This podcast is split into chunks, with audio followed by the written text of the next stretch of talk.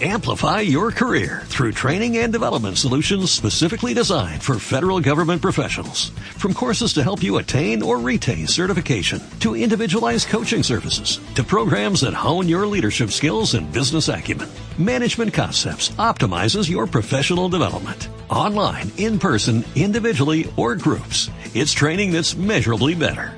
Learn more at managementconcepts.com. That's managementconcepts.com. está aquí. Desde el estudio 1 de W Radio en la Ciudad de México. Tres horas más emocionantes de la radio. Con los mejores especialistas hablando de todos los temas. El programa más esperado de la mañana. Marta de baile en W.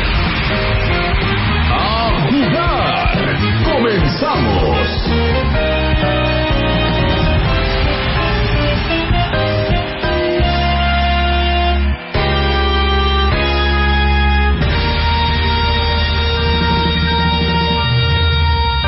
Olvídenlo, no se preocupen.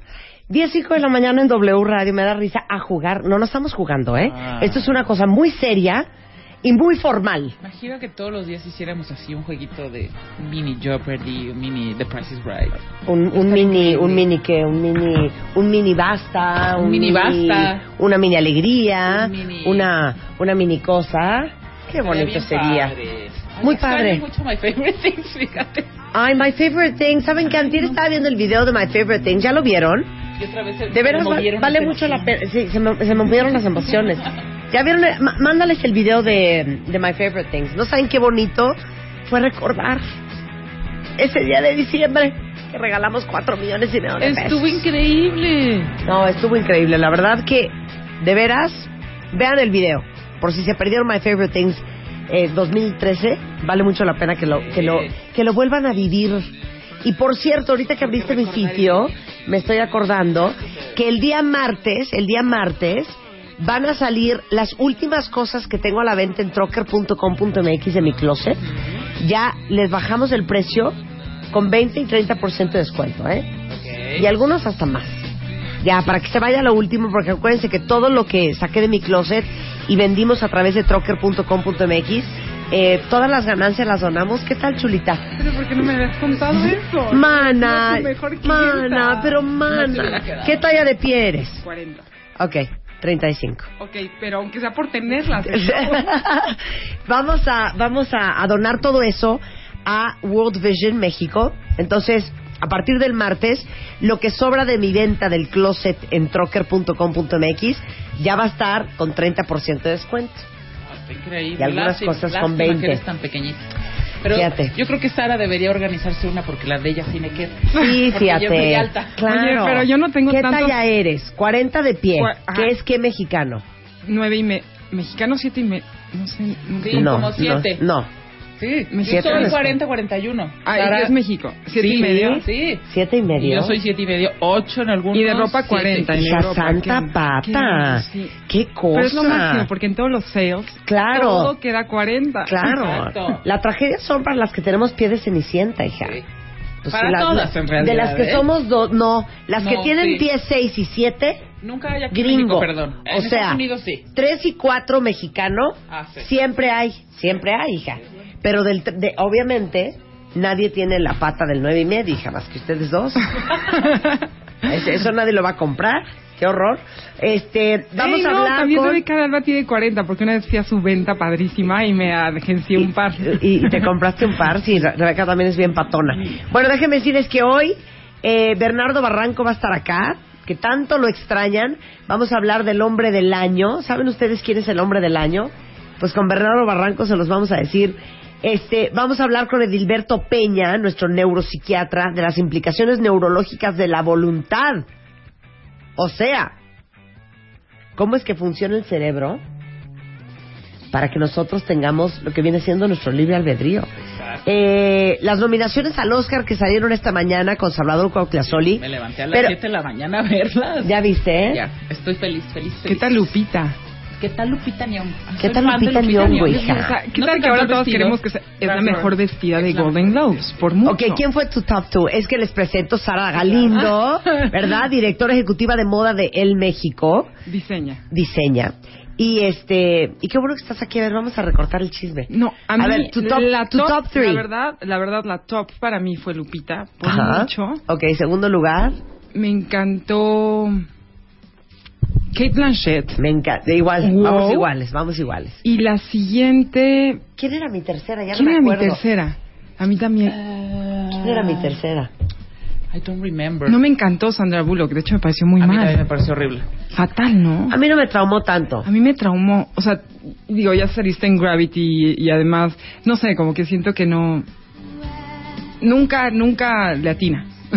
¿No? en mi opinión, no. Sí. En los red carpets. A ver, el ¿Quién era vestido de tercero? el, el vestido de Jennifer Lawrence, ¿qué opinaste? Que tanto lo han criticado. No me parecía gustó. de, de, de cortina o malvavisco, algo. sí. no, nada. No, yo también estoy contigo. Lupita, Lupita Nyong'o y, y la Kate Blanchett. Y había uno negro, ¿quién lo llevaba? Uno muy sencillo, pero como, como el que me acabas de enseñar de Roland Mouet, Ah, ajá. muy parecido, negro pegado, divino, perfecto. ¿Quién lo llevaba? Uno negro. Es que yo, yo No llegué, sé. o sea, llegué a El único negro que me recuerdo es el de el de Sofía Vergara, que era un Zac Posen. ¿Sabes quién llevaba uno bonito? Juliana Margules, que era como muy estructuradito. Ah. Estoy buscando la red. No, pues no, no, no me acuerdo. Ahora te voy a decir una cosa, el de ¿cómo se llama esta niña? Emma el de Emma Watson, ¿Cuál era? El lo amé. Watson? Es Ah, uno rojo que era wow, abierto para me- atrás. de Que traía un pantalón. Ah, no, genial. Ese es mi tercero. Es que sabes que literal Increíble. yo venía volando a Italia y estoy haciendo un gran esfuerzo por recordar esto porque llegué y chismeé, pero no tuve tiempo de ver los Golden Globes. Más bien a todo el mundo. No, pero me encantó exactamente ella. ¿Qué tal el pantalón por atrás? No, increíble, increíble, Divina. increíble, increíble. Pero ya dijimos Sara, Sara Galindo y yo, ya no vamos a comprar nada. Ya no vamos a comprar nada, hija. Ya no puede ser. De veras ya no puede ser. Te digo algo. Les digo una cosa, no puede ser que el dinero de uno esté invertido en bolsas y zapatos. Eso ya no pero puede es una ser. inversión, velo como inversión. Ajá, y el día que lo vendes te lo dan, eh, te lo dan por Pero no lo vas a vender, lo vas a 9.99 heredar. dólares, por 9.99 dólares. No, ya no hay que comprar, porque tienes razón, ¿para qué? Luego al final del día vamos acumulando y en realidad... No, es que de veras les digo una cosa, cuentavientes, todas las mujeres que me están escuchando, porque siento que las mujeres padecemos de esto más que los hombres. Ya no podemos seguir cometiendo esta, esta cantidad de errores. Ya no podemos salir de una tienda con 27 trapos que en 7 meses ya ni te van a gustar No, no, no. y los vas a volver a aventar. O con el trapo que te volviste loca en la tienda y que te enamoraste y llegas a tu casa. Tres meses después no te lo has puesto porque no tienes con qué. Híjole. Es sí, que no sí. puede ser. No, yo creo que sí hay que comprar, pero una o dos cosas muy buenas que sabes que vas a usar muchísimo, como las chaquetas, ya sabes, estas Sí, como las sí, Chanel, sí, cosas que realmente importan en tu closet y que las vas a usar toda la vida. No 27 trapos que luego guardas y no vas a usar. O sea, comprar piezas. piezas Y claves. así sea Exacto. Mango, Zara, H&M, Bershka, me da igual, que sea algo que te, de veras te guste Y que sepas con qué te lo vas a poner, Marta. y que sepas que te va a servir por los siguientes dos, tres años. 100%. Por y lo que, menos. Y que tengas ya con qué te lo vas a poner pensado, o si no, ahí mismo lo compras, porque si no, como tú dices, lo ves después de tres meses y dices, chin, ¿y ahora qué hago con esto? Claro. Sí, pero no, ya no hay que comprar. Eso me pasa a mí con la ropa azul marino. Oye, Marta, ¿qué te parece si empezamos a invertir en arte contemporáneo? no, te lo juro, si juntamos Hija, un poco... no puedo, no puedo. Bueno, vamos a empezar por algo chiquito. Digo, no te vas a ir por un Damian pero Hirst ¿qué o un vamos, Jeff a, Koons, qué pero... vamos a comprar, hija? Bueno, aunque sea una cabeza un huevo bañado de oro, ¿entiendes? Encima de un jabón que se llame Mi Libertad. No. Sí, tenemos No. que invertir en arte o en algo más especial, ¿no? Algo... En bienes raíces, hija. Tienes toda Por ahí está la cosa. Bienes es bienes raíces. raíces el rollo. Adivinen quién viene a México con el México Diseña.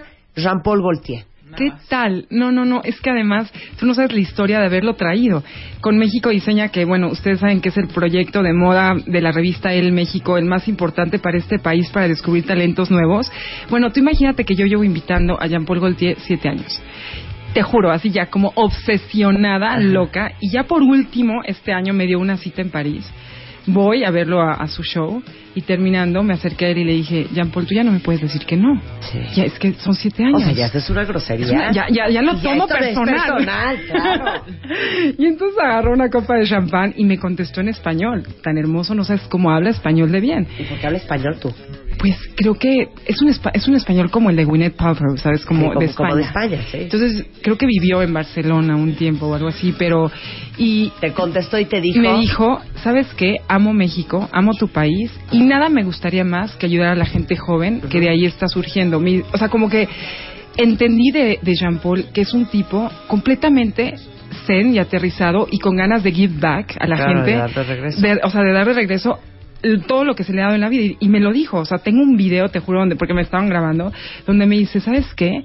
Sí, tú no puedes en la vida recibir, recibir, recibir y cuando hay un país o gente joven que te pide ayuda para hacer No un hacer ejemplo, nada. no voltear y decir, ni siquiera recibir una carta, no sabes cuántas Sí. veces nos ha pasado, que hay gente que ni siquiera te contesta una carta de invitación y de repente es que Jean Paul dice, ¿sabes qué? Yes.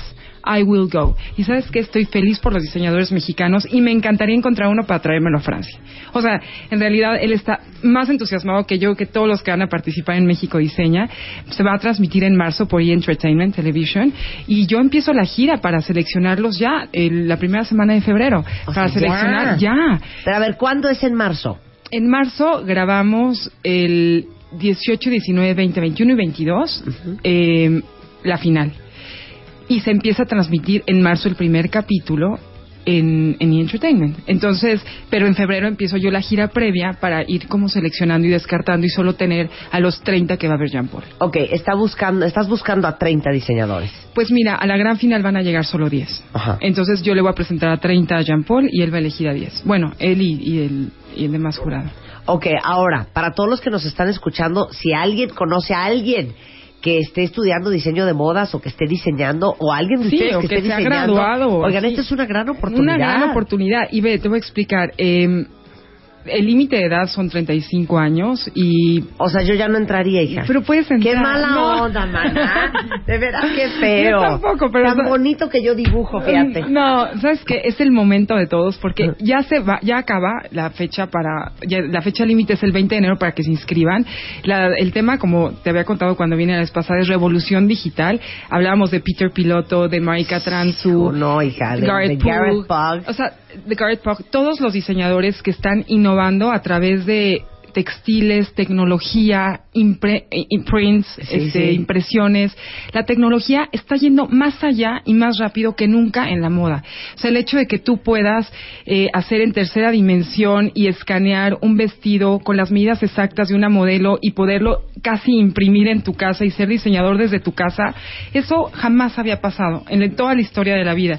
El hecho de que tú, si quieres hacer un vestido de mariposas volando en un paisaje negro, tú lo puedas dibujar y lo puedas imprimir, que tus ideas ya pueden ser llevadas a la realidad con toda la tecnología que hay. No puedes limitarte a las telas que te ofrecen las, las tiendas, ni te puedes limitar a los materiales que tú conoces o que en tu escuela te enseñaron, sino que puedes ir más allá y tú mismo construir tus materiales para, para crear experiencias en moda pues innovadoras y que hagan que sean piezas únicas y que los den a conocer. Por ejemplo, Claro. tú vas a un, no sé, vas a un, a un rack de una tienda pues importante en Londres o en Nueva York y de repente pues tocas estas sudaderas que son de neopreno o las telas de los vestidos, los impresos y dices, ¿qué es esto? Pero ¿por- ¿de dónde salió? La moda ya no se estaciona en lo que hay. La moda ya va mucho más allá de lo que está available y accesible para toda la gente. Y, y esto, hablando de la moda digital, que de veras ahorita está a todo lo que da, les voy a tuitear unas fotos de lo que está hablando Sara. Voy a tuitear una foto de Marika Transu, Sí. que trae unos vestidos con unos paisajes impresionantes.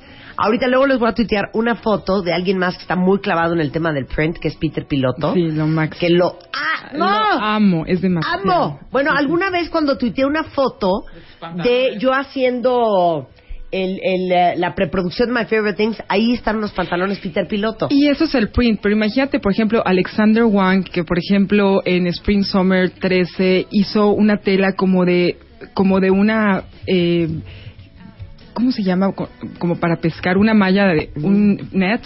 Un fishnet, Sí, sí, como sí, de como una red. una red, pero de pescar, y entonces hizo camisas a raíz a partir de eso, o gente que utiliza el, el neopreno, el polio peol- ¿cómo se dice? El, El, polio- el, po- polímero, Pol- po- po- ajá, polio, sí, poli- polio, o sea, poliomelitis. El PVC, polio- ¿no? PVC, usan materiales que se usan para construcción, incluso madera, corcho. Eh, es decir, tú ya no puedes decir, oye, solo tengo satín, raso, seda y voy a hacer un vestido. Ya no. Ya es que la moda ya es tan rápida y hay tanta competencia. Un diseñador mexicano que quiere ser internacional, con que lo haga bien y en su casa con una buena tienda online, puede ser internacional porque un niño desde Japón lo puede ver. Claro. Ya puedes hacer tú un live streaming en tu casa con cinco amigas modelando tu ropa y ser internacional.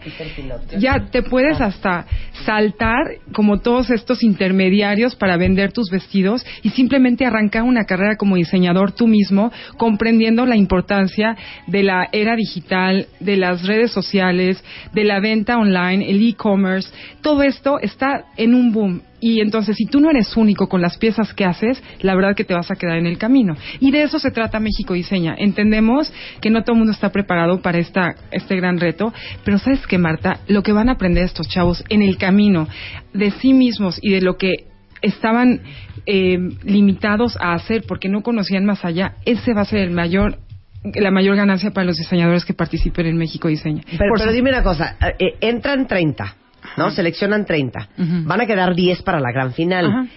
¿Qué les van poniendo? ¿Como retos, como Project Runway o No, o para qué? nada. No, no, no. Aquí el mismo vestido que participó, ese mismo vestido es el que va a ganar. Lo que sí es que O sea, tienen que diseñar una prenda. solo, mira, es un look. Puede ser un saco impresionante, Ajá. pero pues si lo quieres presentar, vas a tener que presentar algo abajo, ni modo que la- el personaje vaya desnudo. Sí. A lo mejor lo presentará con unos calzones y cerrado, no sé. Sí. Pero si es a lo mejor un saco, pues va a tener que hacer el pantalón. Pero son piezas. Puede ser una pieza, pero se, se tiene que presentar un look. El, el conjunto Sí, entero, porque claro. si no, imagínate, bueno. Sí. Y lo importante es entender que, es- o sea, calificar la creatividad, pero sobre todo la innovación y más que nada, Marta, que este año la gente puede ser ayudada por expertos en otras materias.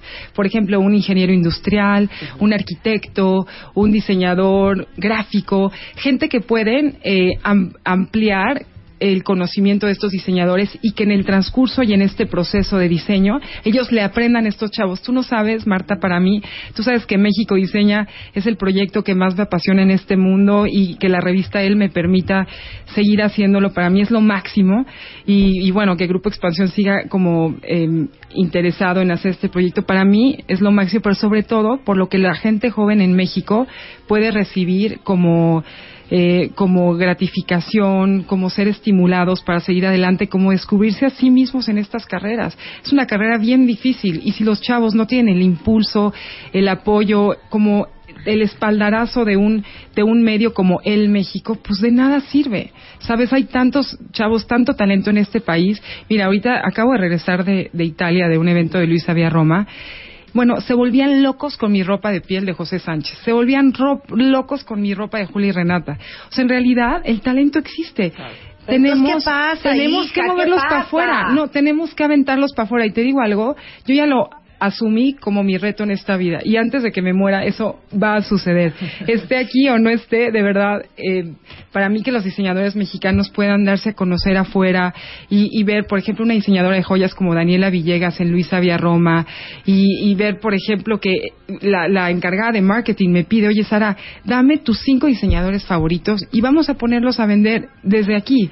Te juro que esa va a ser mi meta. Y la mayoría van a salir de México Diseña, porque México Diseña sí es la plataforma que realmente encuentra talentos mexicanos y los apoya eh, de una forma pues muy noble y muy profesional al pues al tener, por ejemplo, como un jurado como Jean-Paul Gaultier. Sabes que nadie en México lo ha hecho y nadie lo hará.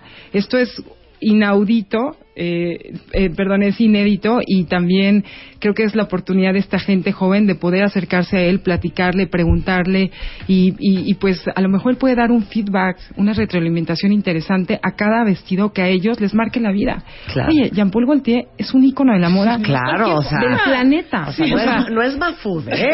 Pero además, a mí lo que me gusta de El México Diseña es que es un solo look. En un solo look, ese diseñador tiene que representar absolutamente quién es y hacia dónde va. Y es me parece súper complicado. Sí. Pero hay unas cosas divinas. Sí, porque no es una colección de 10 piezas, es una, Es una. una sola pieza y con eso te seleccionan o no. Ay, Ok, sí. es súper y luego el que gana, ¿qué?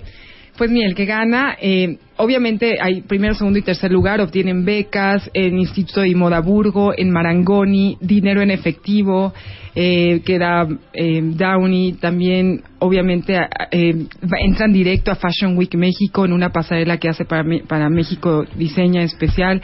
¿Sabes qué? Los descubrimos, los sacamos del anonimato. ¿Saben qué? Quien realmente quiere ser diseñador y no se pone las pilas y participa en esto, vayan pensando que no quieren ser diseñadores. Porque no puede ser, o sea, no puedes pretender querer ser algo y no entrar y exponerte. ¿Sabes qué? Si es, si es exponerte y a lo mejor a que te digan que está mal, pero es mejor ahorita que más tarde y es mejor que te hagan ver expertos lo que ellos han vivido a través de sus carreras profesionales para que ellos puedan o, o sea, enmendar el camino o dejarlo. Se hace que es la oportunidad de la vida. ¿Tú qué piensas, Marta? No, estoy totalmente de acuerdo, ¿no? Y te digo una cosa, es increíble como en otros países mira, no nos vayamos a Londres ni a, ni a París y no nos vamos a Italia. Brasil. o sea, la industria de la moda es tan fuerte y en México hace mucha falta impulso. Porque si tú quieres ir a comprar moda hecha en México, ¿dónde encuentras? Sí, ¿Dónde encuentras? Hay un par de tiendas, o sea, pero sobre igual todo no hay en Polanco, como una en La Condesa. Las producciones y las colecciones son muy limitadas por la falta de presupuesto y apoyo. Claro. Eh, no tienen eh, lana para hacer grandes campañas de marketing. No tenemos grandes sitios de comercio electrónico en México. Pero si ustedes quieren volverse locos, locos con lo que van a ver, eh, luisavillarroma.com, sense.com, Netaporter, The Outnet, miren, hasta Shopop. Sí. Y son sitios que van a ver la cantidad de diseñadores de otras partes del mundo, eh, polyboard.com, farfetch.com, todos estos sitios que van a ver lo que están haciendo otros diseñadores en otras partes del mundo en la industria de la moda. Y es tristísimo no ver a diseñadores mexicanos. No, Marta, yo te doy mi palabra, así como Sara Galindo, que me llamo, que me voy a encargar de que así sea solo tres o cuatro o cinco diseñadores de este país estén vendiendo en Luisa Villarroma, en Polyboard, que acabo de estar con ellos. Tú no sabes las pláticas que ya he tenido para poder impulsarlos y estoy completamente entregada a este proyecto de vida México Diseña y también a sacar a los diseñadores mexicanos. Regresando del corte, ¿cómo van ustedes a participar? Regresando, el México Diseña con Sara Galindo. No se vayan. Llama a Marta de Baile. Llama a Marta de Baile. Llama a Marta de Baile. Llama a Marta de Baile. Llama a Marta de Baile. Llama a Marta de Baile. Llama a Marta de Baile. 5166-8900. Llama a Marta de Baile. Y 01800-718-1414. Llama a Marta de Baile. Marta de Baile en W. Continuamos. Continuamos. Marta de Baile. Marta de Baile en W. Escucha. Y son exactamente las 10.31 de la mañana y estamos platicando con Sara Galindo de El México Diseña, porque les digo algo, tienen cuatro días para eh, inscribirse a El México Diseña 2014. Y viene Jean-Paul Gaultier. Sí, mira, se pueden inscribir en quien.com, eh, diagonal México Diseña. El Twitter es arroba el México. También eh, pueden encontrar con el hashtag EMD 2014.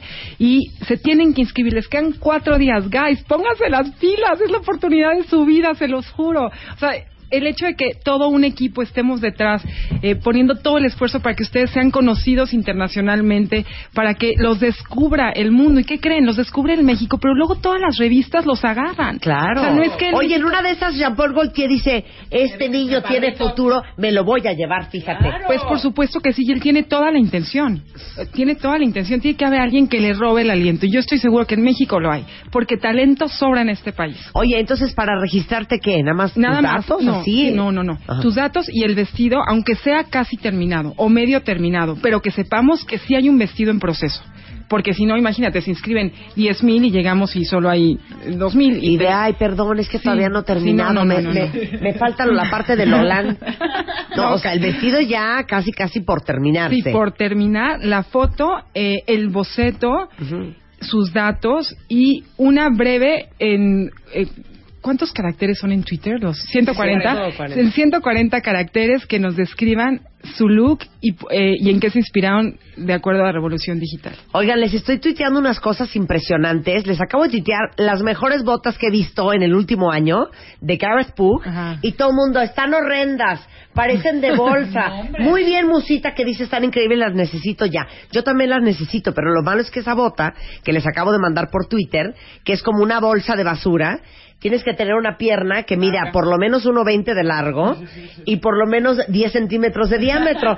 si no, nos van a quedar de pantalón. Por eso no me las he comprado, pero son una locura esas botas de Gareth Pog. Y les mandamos los diseños de Peter Piloto y de Marika Transu, que son una locura en esto del rollo del print digital. Y también en el Facebook de El México Oficial eh, tenemos un chorro de referencias de revolución digital, no solo de Garrett Pugh y de Garrett Pugh y de Peter Piloto y Manika Transu, sino de todos los diseñadores que están haciendo, revolucionando su casa de moda con esta nueva revolución digital Bueno, ¿y y ¿qué tal, de qué- tecnología. qué tal ahorita? ¿Qué tal ahorita? ¿Ya vieron la nueva colección de Kenzo?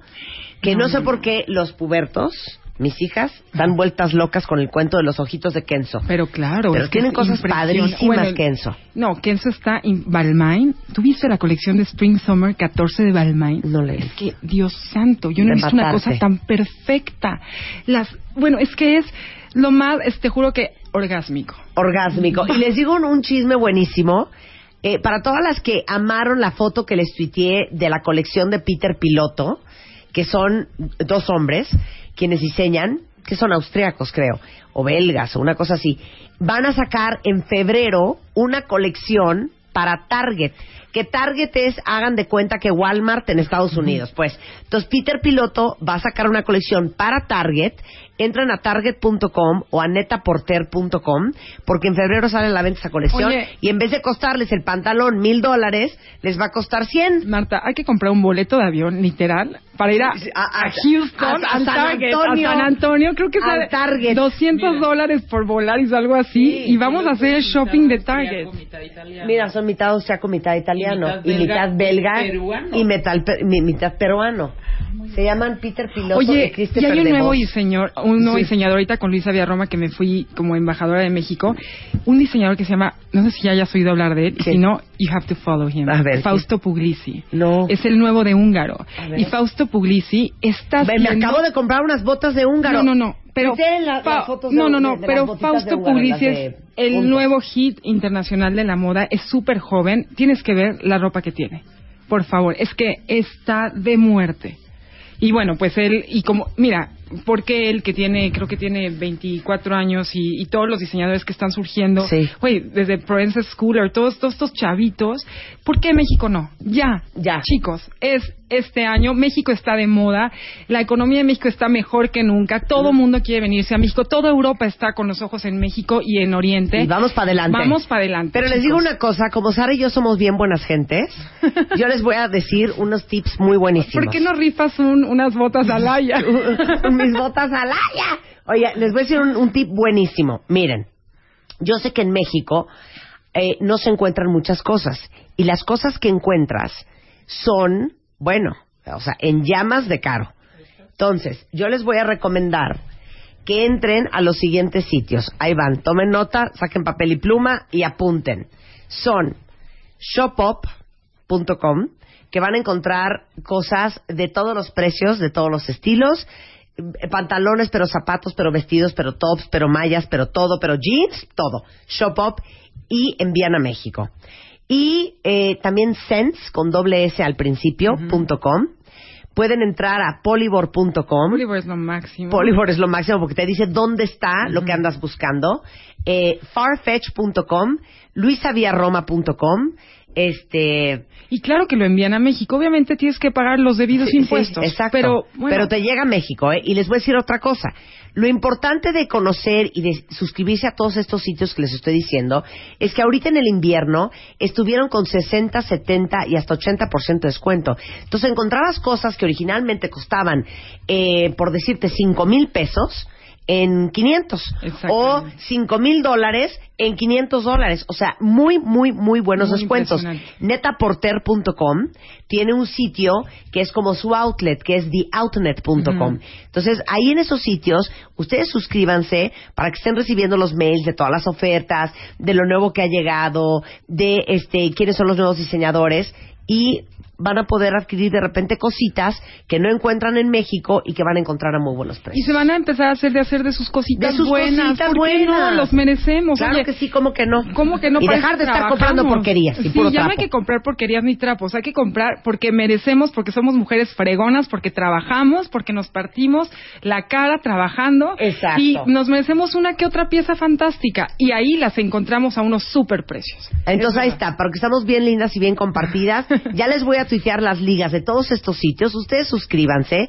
Y entonces, cuando entren las baratas, ustedes entran al sitio y empiezan a ver qué hay, ponen su wishlist, guardan las cosas en el carrito, hacen sus cuentas y, y, y dan su compradita. A mí la verdad, la verdad que mi favorito sí es Luis Roma, no por nada, pero ¿sabes por qué? Porque además es como un, es como No, tiene unas locuras. imponen tendencias y además ¿sabes qué pasa? Sale la pasarela hoy en París, mañana te dice Luis Roma, ¿qué va a tener? Tú lo puedes apartar y te dicen, te lo entregamos en un mes y medio. Entonces, no hay pierde, ya lo tienes un día después de que, es más, ¿sabes quién compra ahí? Obviamente, este, eh, eh, Ka- Kanye West es el cliente más cañón, porque ellos saben que ya nada más llegan ahí y al siguiente día tienen todo como sobrepedido. Y por cierto, Luisa Villarroma, ahorita que está viendo el, el sitio Diana, tiene 70% de descuento todavía Claro. en muchas cosas. Sí, ¿eh? sí, sí, sí, sí. Eh, Y The Outnet también tiene mil descuentos. Outnet entonces, está perro también. Entonces entren, entren cuentavientes. ¿Quién les dice estos tips si no nosotros? Entonces, bueno, El México diseña en Twitter es El México, en Facebook El México Oficial, en YouTube El México y el hashtag es E EMD2014 y obviamente a través de la página de quien.com diagonal México Dicena van a poder eh, suscribirse. Tienen cuatro días porque el 20 se cierra la convocatoria Sí. para estar frente a Jean-Paul Gaultier. Sí, chicos, vayan, vayan, vayan. Por favor. Y No, quiero sí. y quiero enviar un mensaje, quiero enviar un mensaje muy importante a Grupo Editorial Expansión. Grupo Editorial Expansión. Grupo Editorial Expansión W Radio. Si no me traen a Jean-Paul Gaultier al programa, nuestra relación va a sufrir una fractura casi irreparable. No, no, no, a ver, pero a ver, a Marta, Marta. Ya lo dije. ¿Me vas a dar una hora de programa si lo traemos? ¿Hora completa? Hasta dos. Hija, hasta dos. Conste, Hasta dos. Jean Paul aquí sentado toda la hora. Toda Y la hora. diseñadores y todo. Claro, y Ahorita carcajeamos y reímos y jugamos matamesta. Lo que sea para Ay, sí, Jean-Paul. así, y que me traiga unos regalos Jean Paul, y unas muy bonitas, y Oye, todo increíble. ¿Le pondrías el bustier este que diseñó para Madonna? Para Madonna. Loquísimo este Jean Paul. Sí. Oye, Bueno, pues, gracias un, por un placer todo. tenerte aquí. Te Sara. amo como Encantada nada en de el la planeta. vida. Gracias, Y, chicas. y neta, ¿eh? Si no quieren una, una relación frac- fracturada, ustedes sabrán.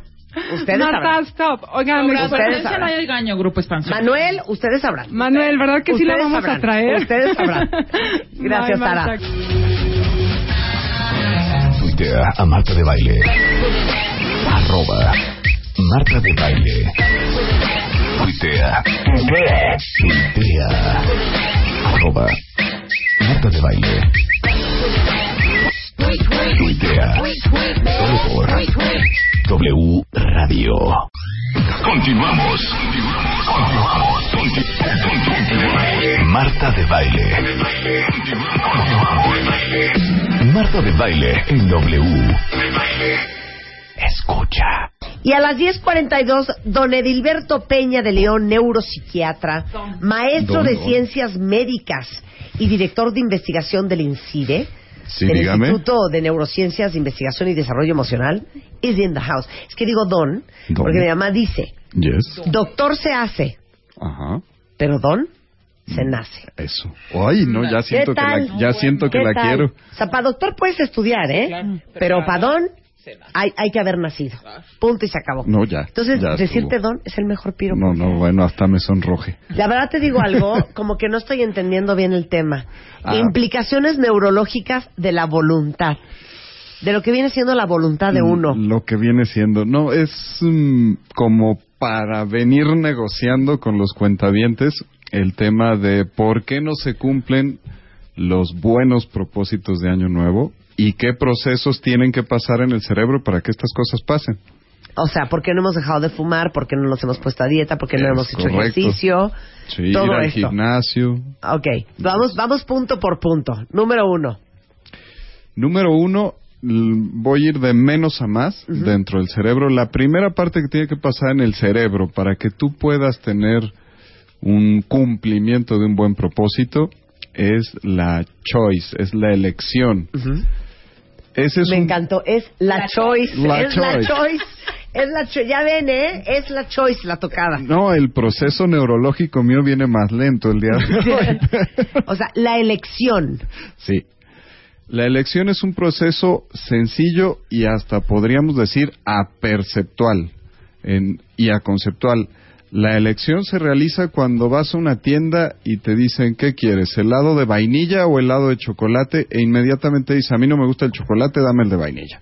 Sí, esa es una elección, esa se desarrolla en los centros primarios del cerebro. Si te hacen una elección visual, tu corteza visual va a elegir ver a, a la chica A en lugar de a la chica B.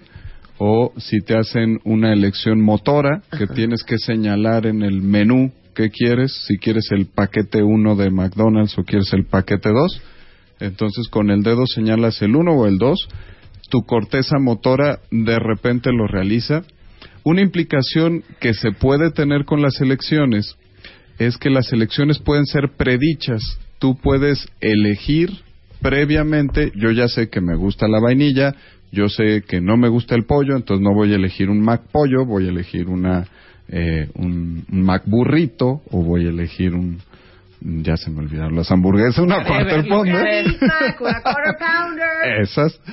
Pero las elecciones ya las tienes predichas. Tu cerebro no tiene que pasar mucho tiempo en eso y solamente se trata de tener tu preferencia. A mí me gusta esto, no me gusta esto otro, o en la alternativa tratar de elegir lo que me gusta o lo que me conviene de lo que me desagrada o de lo que tengo que evitar. Entonces, para poder tener un cumplimiento, la primera parte que tiene que realizar mi cerebro es poder elegir.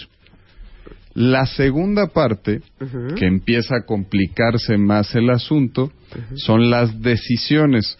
Para poder decidir, tú ya tienes que deliberar entre las alternativas que tienes que elegir. Hace ratito hablábamos del tema de los helados. Aquí, para poder tener una decisión, el ejemplo podría ser decidir ir a un restaurante nuevo, un restaurante que no conoces. Entonces, tienes que tener un proceso de información para poder elegir. Se relaciona con tus experiencias previas. Oye, bueno, a mí los restaurantes chinos me va mal porque el condimento que ellos utilizan hace que se me inflame mi pancita. O sea, lo que viene siendo el glutamato monosódico. El- lo, que- lo venimos manejando. Y después de ese proceso de información, incluso mis experiencias previas, de manera ya no tan informada, pero de manera más emocional.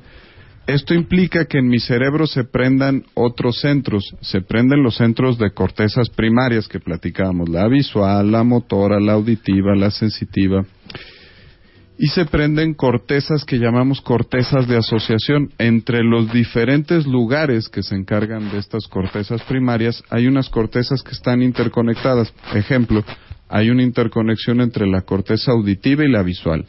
Entonces, si tú me dices em, una plantita, un helecho, entonces yo ya sé cómo se ve el helecho y sé cómo suena cuando pasa el viento a través de las hojas, ya sé cómo suena.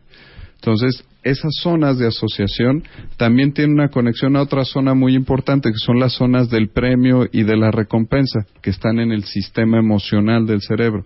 Entonces, para poder hacer una decisión, fíjense que ya tuve que involucrar a muchas otras áreas de mi cerebro que nada más decir me gusta vainilla o me gusta chocolate. A ver, pero vamos a poner un ejemplo típico. Ajá. Ok, tú dices, voy a hacer ejercicio este año. Este año lo logro. Ok, entonces, llévame en estas primeras dos etapas de lo que va pensando el cerebro. Ah, Lo hacemos eh, eh, trabajando contigo. A ver, ¿Qué ejercicio quieres hacer?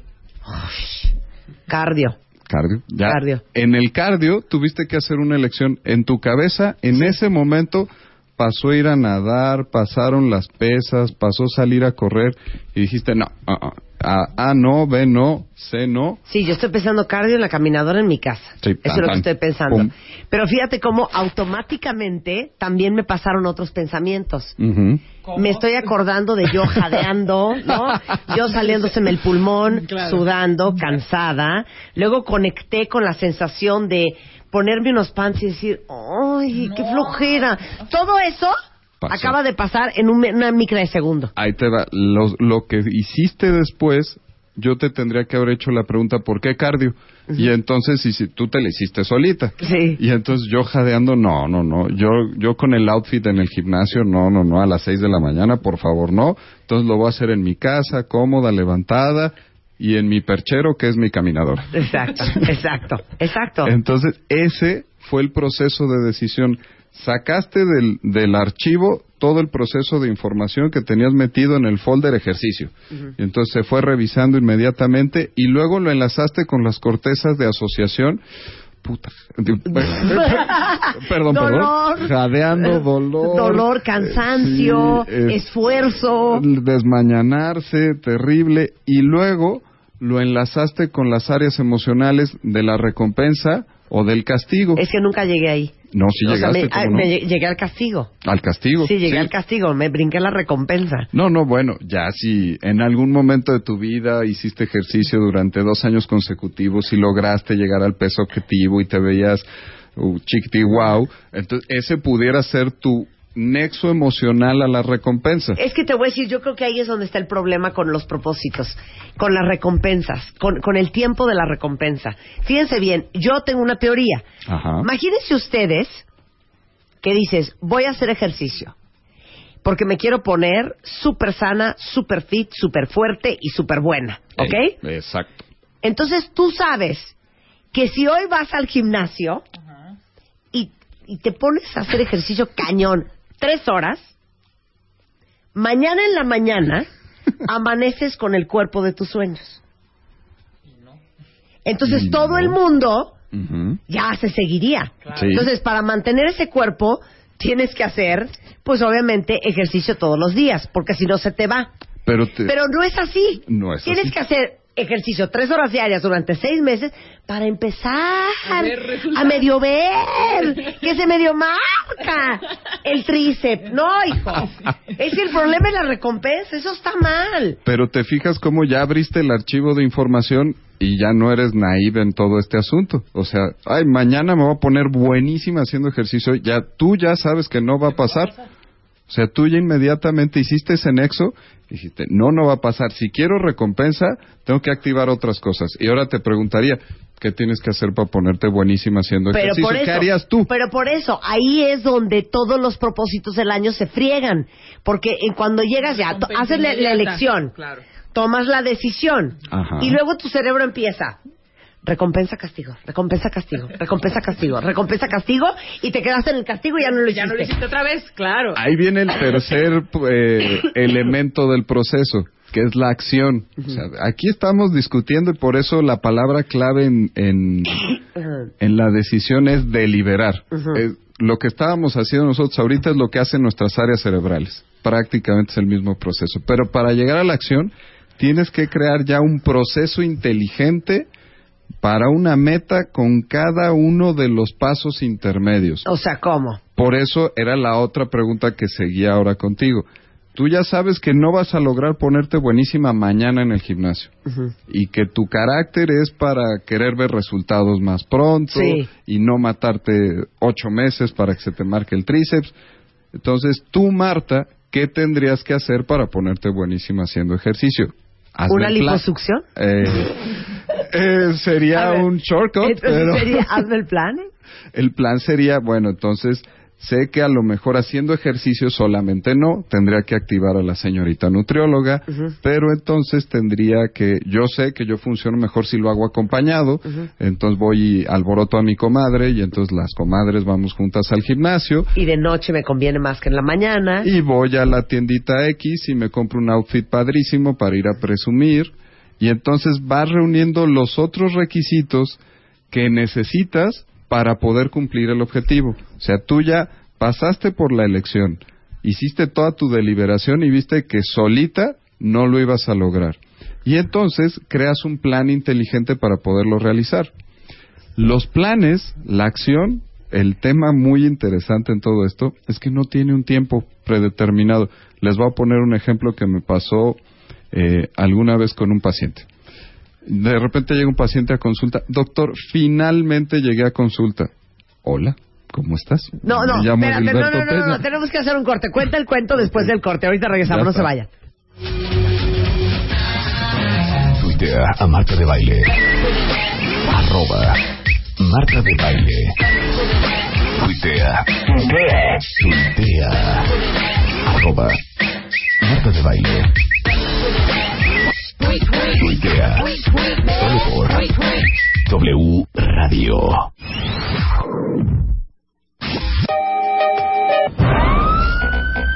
Extreme Makeover 2014. 2014. El cambio. Extreme Makeover 2014. Solo por W Radio. Próximamente. Ahí viene el Extreme Makeover, mis chiquitas. Al ratito les cuento exactamente cómo va a estar el asunto. Pero estamos hablando con el doctor Edilberto eh, Peña de León, que es neuropsiquiatra, sobre cómo funciona el cerebro para que en realidad puedas llevar a cabo un propósito. Ya pasamos por fase 1, que es Ujú, la elección. elección. Fase 2, la decisión. Y fase 3, donde se complica todo, La acción. que es la acción. Les- Nos ibas a contar de un paciente. Les contaba el cuentito de un paciente que eh, hace algún tiempo llega a consulta y me dice, finalmente llegué a consulta, doctor. Pues mucho gusto, soy el doctor Edilberto Peña, ¿en qué puedo servirle? Es que, doctor, yo lo escuché hace cinco años en una conferencia y cuando usted se bajó le pedí una tarjeta y me dije, voy a ir a consulta con el doctor. Y ya llegué. Cinco años después. Entonces, por eso les decía esta parte interesante donde la acción no tiene tiempo límite, donde no está metido en un proceso que se tenga que realizar en el mismo segundo, elección, decisión, acción. Y seguramente es algo que les pasa frecuentemente a los cuentavientes, que dicen, algún día voy a dejar de fumar. Sí, claro. La elección ya se hizo, Sí. la deliberación que me conviene, mi abuelito se murió de cáncer de pulmón, tarán, tarán, tarán, toda, la, sí. toda la deliberación ya la realizamos. Estamos esperando a que los planetas se alineen para poder Para realizar la acción. acción. Ya todo el proceso está hecho. Eh, no sé, les pasa, eh, no sé si has escuchado de los cursos estos mágicos para dejar de fumar, que les ponen, todos. les ponen estas escenas terribles de reafirmación negativa. sí, sí, todo. Sí. ¿Qué es lo que termina pasando? Solo dejan de fumar los que ya estaban listos para hacerlo. Le, eh, cuando yo hacía toda esta revisión de información para venir hoy a platicar contigo, decía, ¿cómo voy a cerrar todo este tema? Y el tema era, pues, que las acciones pasan cuando suceden. Sé que suena trillado y sé que suena como consejo de mi abuelita, pero las cosas terminan pasando cuando nosotros las hacemos que pasen. No hay ningún otro momento. Yo ya hago mi elección, yo tomo mi decisión, yo me informo, pero pasa cuando pasa. Si lo tuviéramos que poner en los cinco puntos de Marta para poder cumplir los buenos propósitos del año nuevo, el primer punto sería acotar y elegir de uno en uno cuáles tendría que hacer. Uno de los errores neurológicos y cerebrales para poder realizar muchas cosas es el multitasqueo. Si yo quiero cumplir los 10 propósitos que tengo atorados durante los últimos 25 años de mi vida, pues no los voy a lograr, ¿no? Tengo que elegir el primero, tengo que priorizar, agarrar el más importante y entonces elegir ese. Luego tengo que hacer el proceso de decisión, sería el segundo punto. En el proceso de decisión, la mejor receta y el mejor tip sería infórmate, ¿sí? ¿Qué tengo que hacer? ¿Por qué me conviene? Eh, ¿Qué proceso debería yo de activar? ¿Por qué debo de dejar de fumar? ¿Cuáles son las herramientas que existen en el mercado? ¿Con qué especialista me tengo que claro, acercar? claro. Entonces, ese es el proceso 2. Y el proceso tres, pues ir con Walter Mercado a que los planetas se alineen, que es las cosas van a suceder cuando estoy listo para que pasen. Ok, ¿quieren que les lea una cosa asquerosa? Que se los, que se los, yo se los había leído, de hecho se los subí a mi sitio, pero es una joya. A ver. Se los voy a leer en español y también se los voy a leer en inglés, en el idioma en el que originalmente está escrito. Dice lo siguiente. Quit making excuses, putting it off, complaining about it, dreaming about it, whining about it, crying about it, believing you can't, worrying if you can, waiting until you're older, skinnier, richer, braver, or all around better.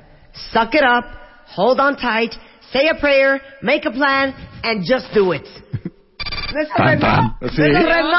Eh, ¿Es horrendo? es eso. Ahí va en español. Dejen de hacer excu de, eh, es que quítame ese reverb. Dejen de poner excusas. Dejen de postergar. Dejen de quejarse sobre el tema. Dejen de soñar sobre el tema. Dejen de estar eh, chilloteando sobre el tema. Dejen de llorar sobre el tema. Dejen de creer que no pueden. Dejen de preocuparse de si pueden. Esperen, dejen de esperar a que estén más grandes, más flacos, más ricos, más, más este, Valientes. más valientes, o simplemente dejen de esperar a ser mejores. Amárrense los pantalones, agárrense, recen, hagan un plan y háganlo. Punto. Esa Ese es el la- problema. Esa es la acción. Es que eso es lo asqueroso de la voluntad. Ajá. Que cuando te dicen, es que no puedo dejar de fumar. O sea, como si dependiera de alguien más y no de ti. Yo, yo me ha tocado últimamente Qué una muy, perversa es la mente humana. hay una muy buena en la consulta últimamente. Doctor, es que soy adicta a los carbohidratos. Ah, cabrón, ¿en qué libro viene? Perdón, o sea, díganme dónde me, No, dónde me lo encuentro. Eh, carbohidratos. yo todavía no lo he leído. Sí. Entonces, es este punto donde ya elevaron a un nivel Ya de adicción. de no lo voy a hacer, doctor, no le mueva. Sí, oiga, es que usted tiene enfisema pulmonar, usted tiene que dejar de fumar. No, no usted, no usted, sino Sí, sí, sí, la la gente gente. en particular. Y te dice, no, yo eso no lo voy a hacer.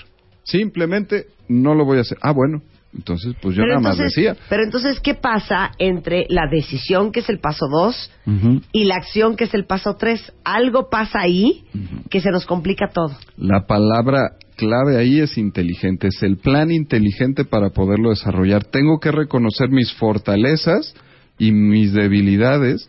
No puedo echar a andar la receta que le funcionó a mi comadre para cumplir su buen propósito, sino que yo tengo que ver a mí cómo me funcionaría. Y era parte de lo que nosotros jugábamos haciendo el plan para ir a hacer ejercicio. Yo, Marta, necesito ir acompañada, necesito ir con un outfit padrísimo al gimnasio que me gusta, el que está cerca de mi casa, en el horario que más me acomoda, que es la noche. Y cuando puedo desarrollar todo ese plan inteligente, donde en el costo-beneficio voy a tener más ganancias que pérdidas, es cuando se alinearon los planetas y entonces es cuando lo puedo hacer. Sí, ese es el por eso la palabra clave para la acción es hacerlo informado en la discusión, en la deliberación y luego hacer el plan inteligente que va a funcionar solo para mí, no el que funciona. El gran error es de repente googlear y decir cuáles son los 10 puntos para poder lograr los planes de, de buenos propósitos del año nuevo. Pues no, no hay ningún plan. El plan tiene que ser en específico, tiene que ser particular y te lo tienes que diseñar como un traje a la medida.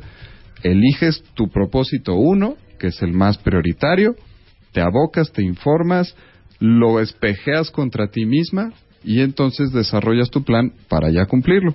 O, o mejor, ¿saben qué? Yo creo que dejar de autoengañarnos y mejor decir, es que la verdad es que no quiero. Ajá. Mejor vendértela así. Porque el decir no puedo es una excusa pésima. ¿Estás de acuerdo? Nada más Es una muy mala excusa. Es como cuando te dicen, este, te prometo que voy a hacer todo lo posible. No, no manches, hijo, ¿lo vas a hacer o no? O te prometo que voy a hacer hasta lo imposible. O te prometo que voy a tratar. No, Sí, ¿no? there's no trying. Hazlo o no lo hagas. O más bien di que no lo quieres hacer. Mira, a nosotros nos pasa frecuentemente en el área de la psiquiatría todo el tema de la voluntad. La gente que no cree en la psiquiatría y que dice que todo es cuestión de voluntad. Y entonces muchos de los argumentos son estos. Es que tú vas a cambiar hasta el día que decidas cambiar. La depresión no existe. Claro. La depresión es debilidad de carácter Claro. y te vas a curar ganas. el día que la diferencia entre la voluntad, porque la voluntad, ahorita hablábamos de la parte sufrida y malvada de la voluntad, pero la voluntad tiene otra parte gloriosa que es la libre elección, que es lo que tú decías ahorita. Yo elijo dejar de hacerme tonta y decir, no lo voy a hacer, ¿por qué? Porque no quiero. Y ese, ese eh, regalito que tenemos es el de decir, pues no lo quiero hacer porque no se me pega la gana. Les decía yo, esta parte de la voluntad tiene estas dos caras. La otra cara, que es lo que vemos, por ejemplo, en las enfermedades de- del carácter, en las enfermedades emocionales, que es la gente que verdaderamente no puede y disfunciona y no tiene buenas relaciones de pareja, no funciona en el trabajo, no logra... Hay otra frase de moda en la consulta que es, tengo todo para ser feliz, Ay, sí, pero no lo logro. Es asqueroso. Sí. Asqueroso también. Tengo todo para. Pero si tienes todo para ser feliz. Sí, y no puedo.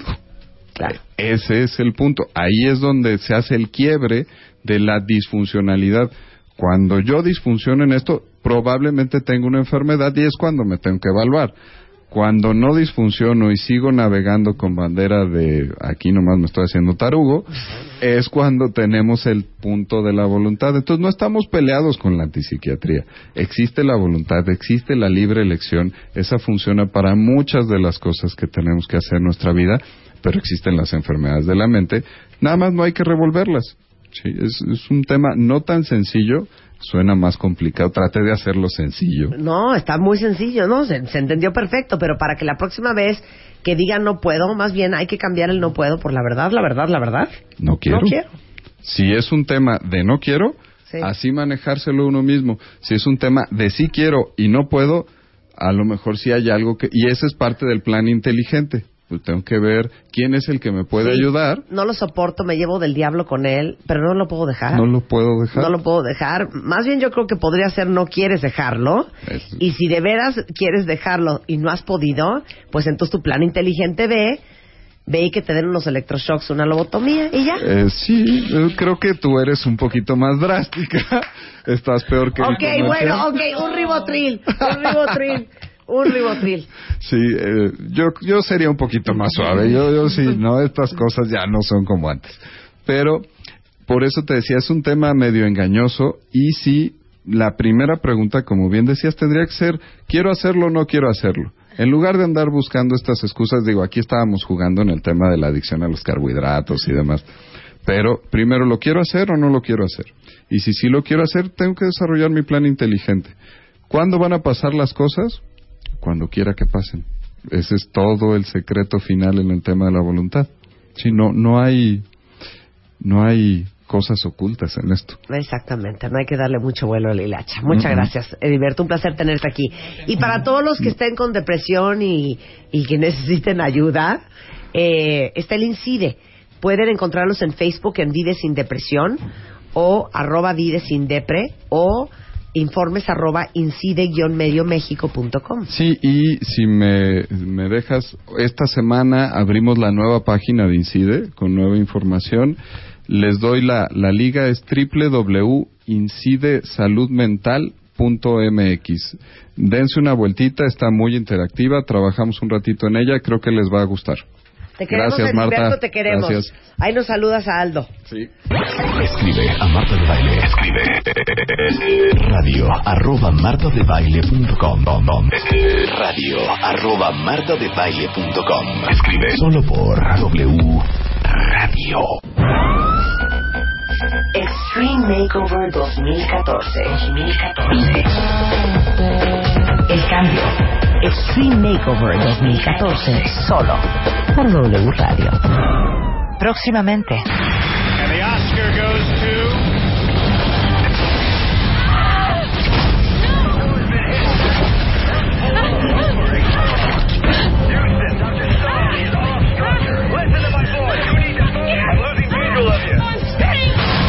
This is Mask, Alabama. We are an unarmed freighter. We have a potential privacy situation. Privacy situation. Privacy situation. I want to ask you what part of the country you come from. I originate from Canada. I guess where that is. Oh, I know where Canada is. I've been there myself.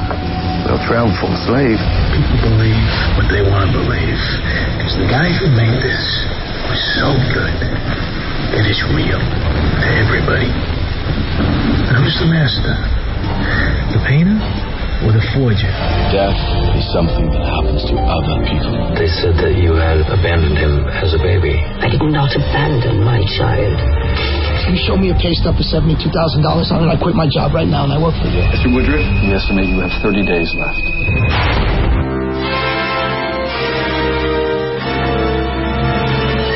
Es que hoy en la mañana salieron las nominaciones de los Óscares que ya vienen, ya vienen. ¿Cuántos son los Óscares? Febrero. No, son en marzo, 2 de marzo. El 2 de marzo. 2 de marzo. El 2 de marzo, para todos los que aman el cine, bueno, no podíamos dejar de compartir con Salvador Cuauhtlazoli quiénes son los actores, actrices, eh, películas, guiones, películas animadas, directores nominados para la entrega de premios más importante del cine a nivel mundial. Efectivamente, el Oscar es quizá un premio denostado, es quizá un premio del que se habla mal, mucha gente los odia, la mayoría de los críticos dicen, ay, yo paso de los Oscars y demás. Sin embargo, pese a todo, es el premio más buscado en el mundo, que representa a la industria más poderosa del cine, sin duda alguna, y también es un premio que ciertamente sí le ha dado prestigio a las películas que premia, no a todas. Pero como el Oscar, por ejemplo, está repartido en colegios, que por cierto, eh, estaba yo comentando con nuestro querido Armando Reina en la mañana acerca de la forma de votación y demás. Ahora ya no es por papeleta, ahora ya también es voto electrónico.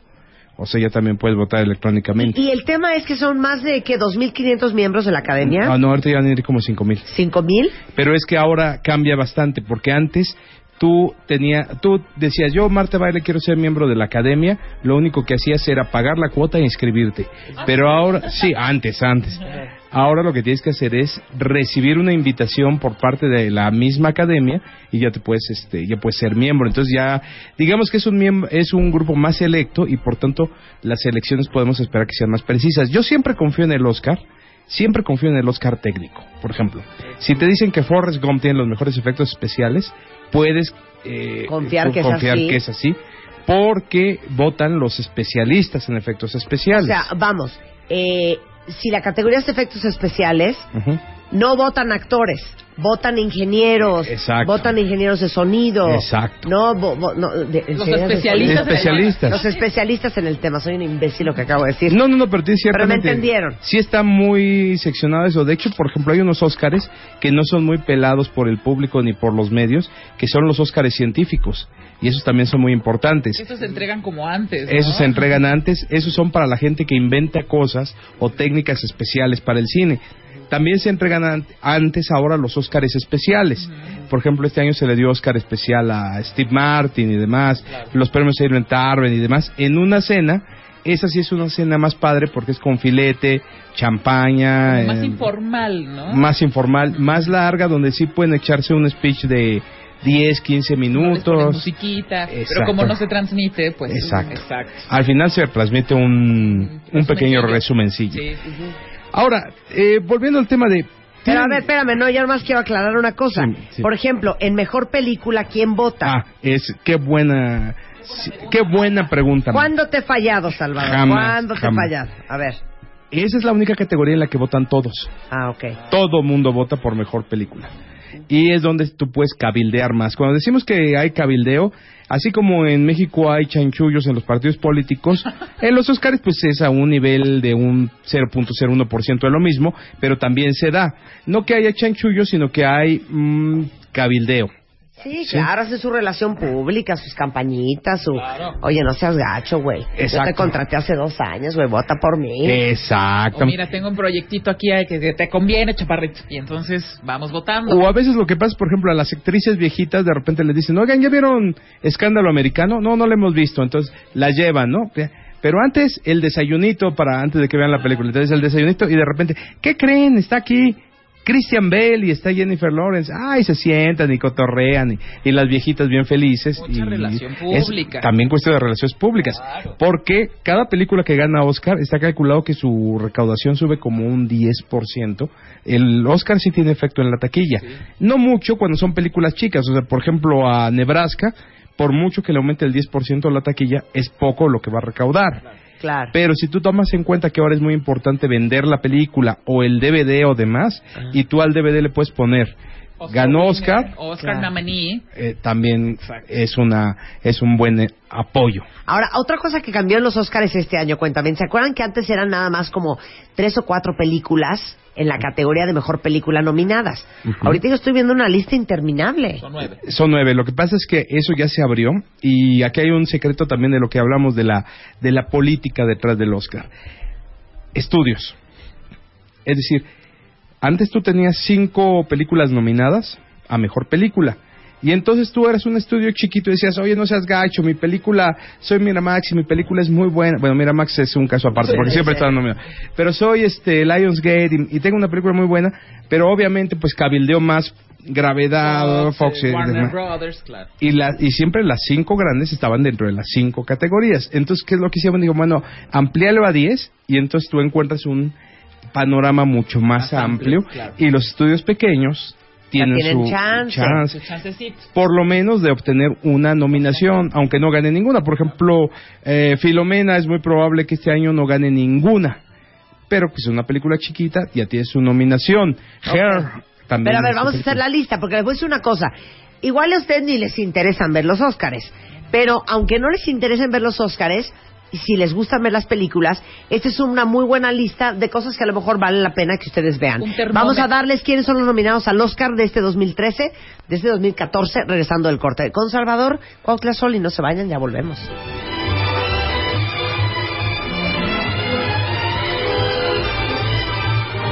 Escribe a Marta de Baile. Escribe radio arroba martadebaile.com radio arroba martadebaile.com Escribe solo por W Radio. And the Oscar goes to.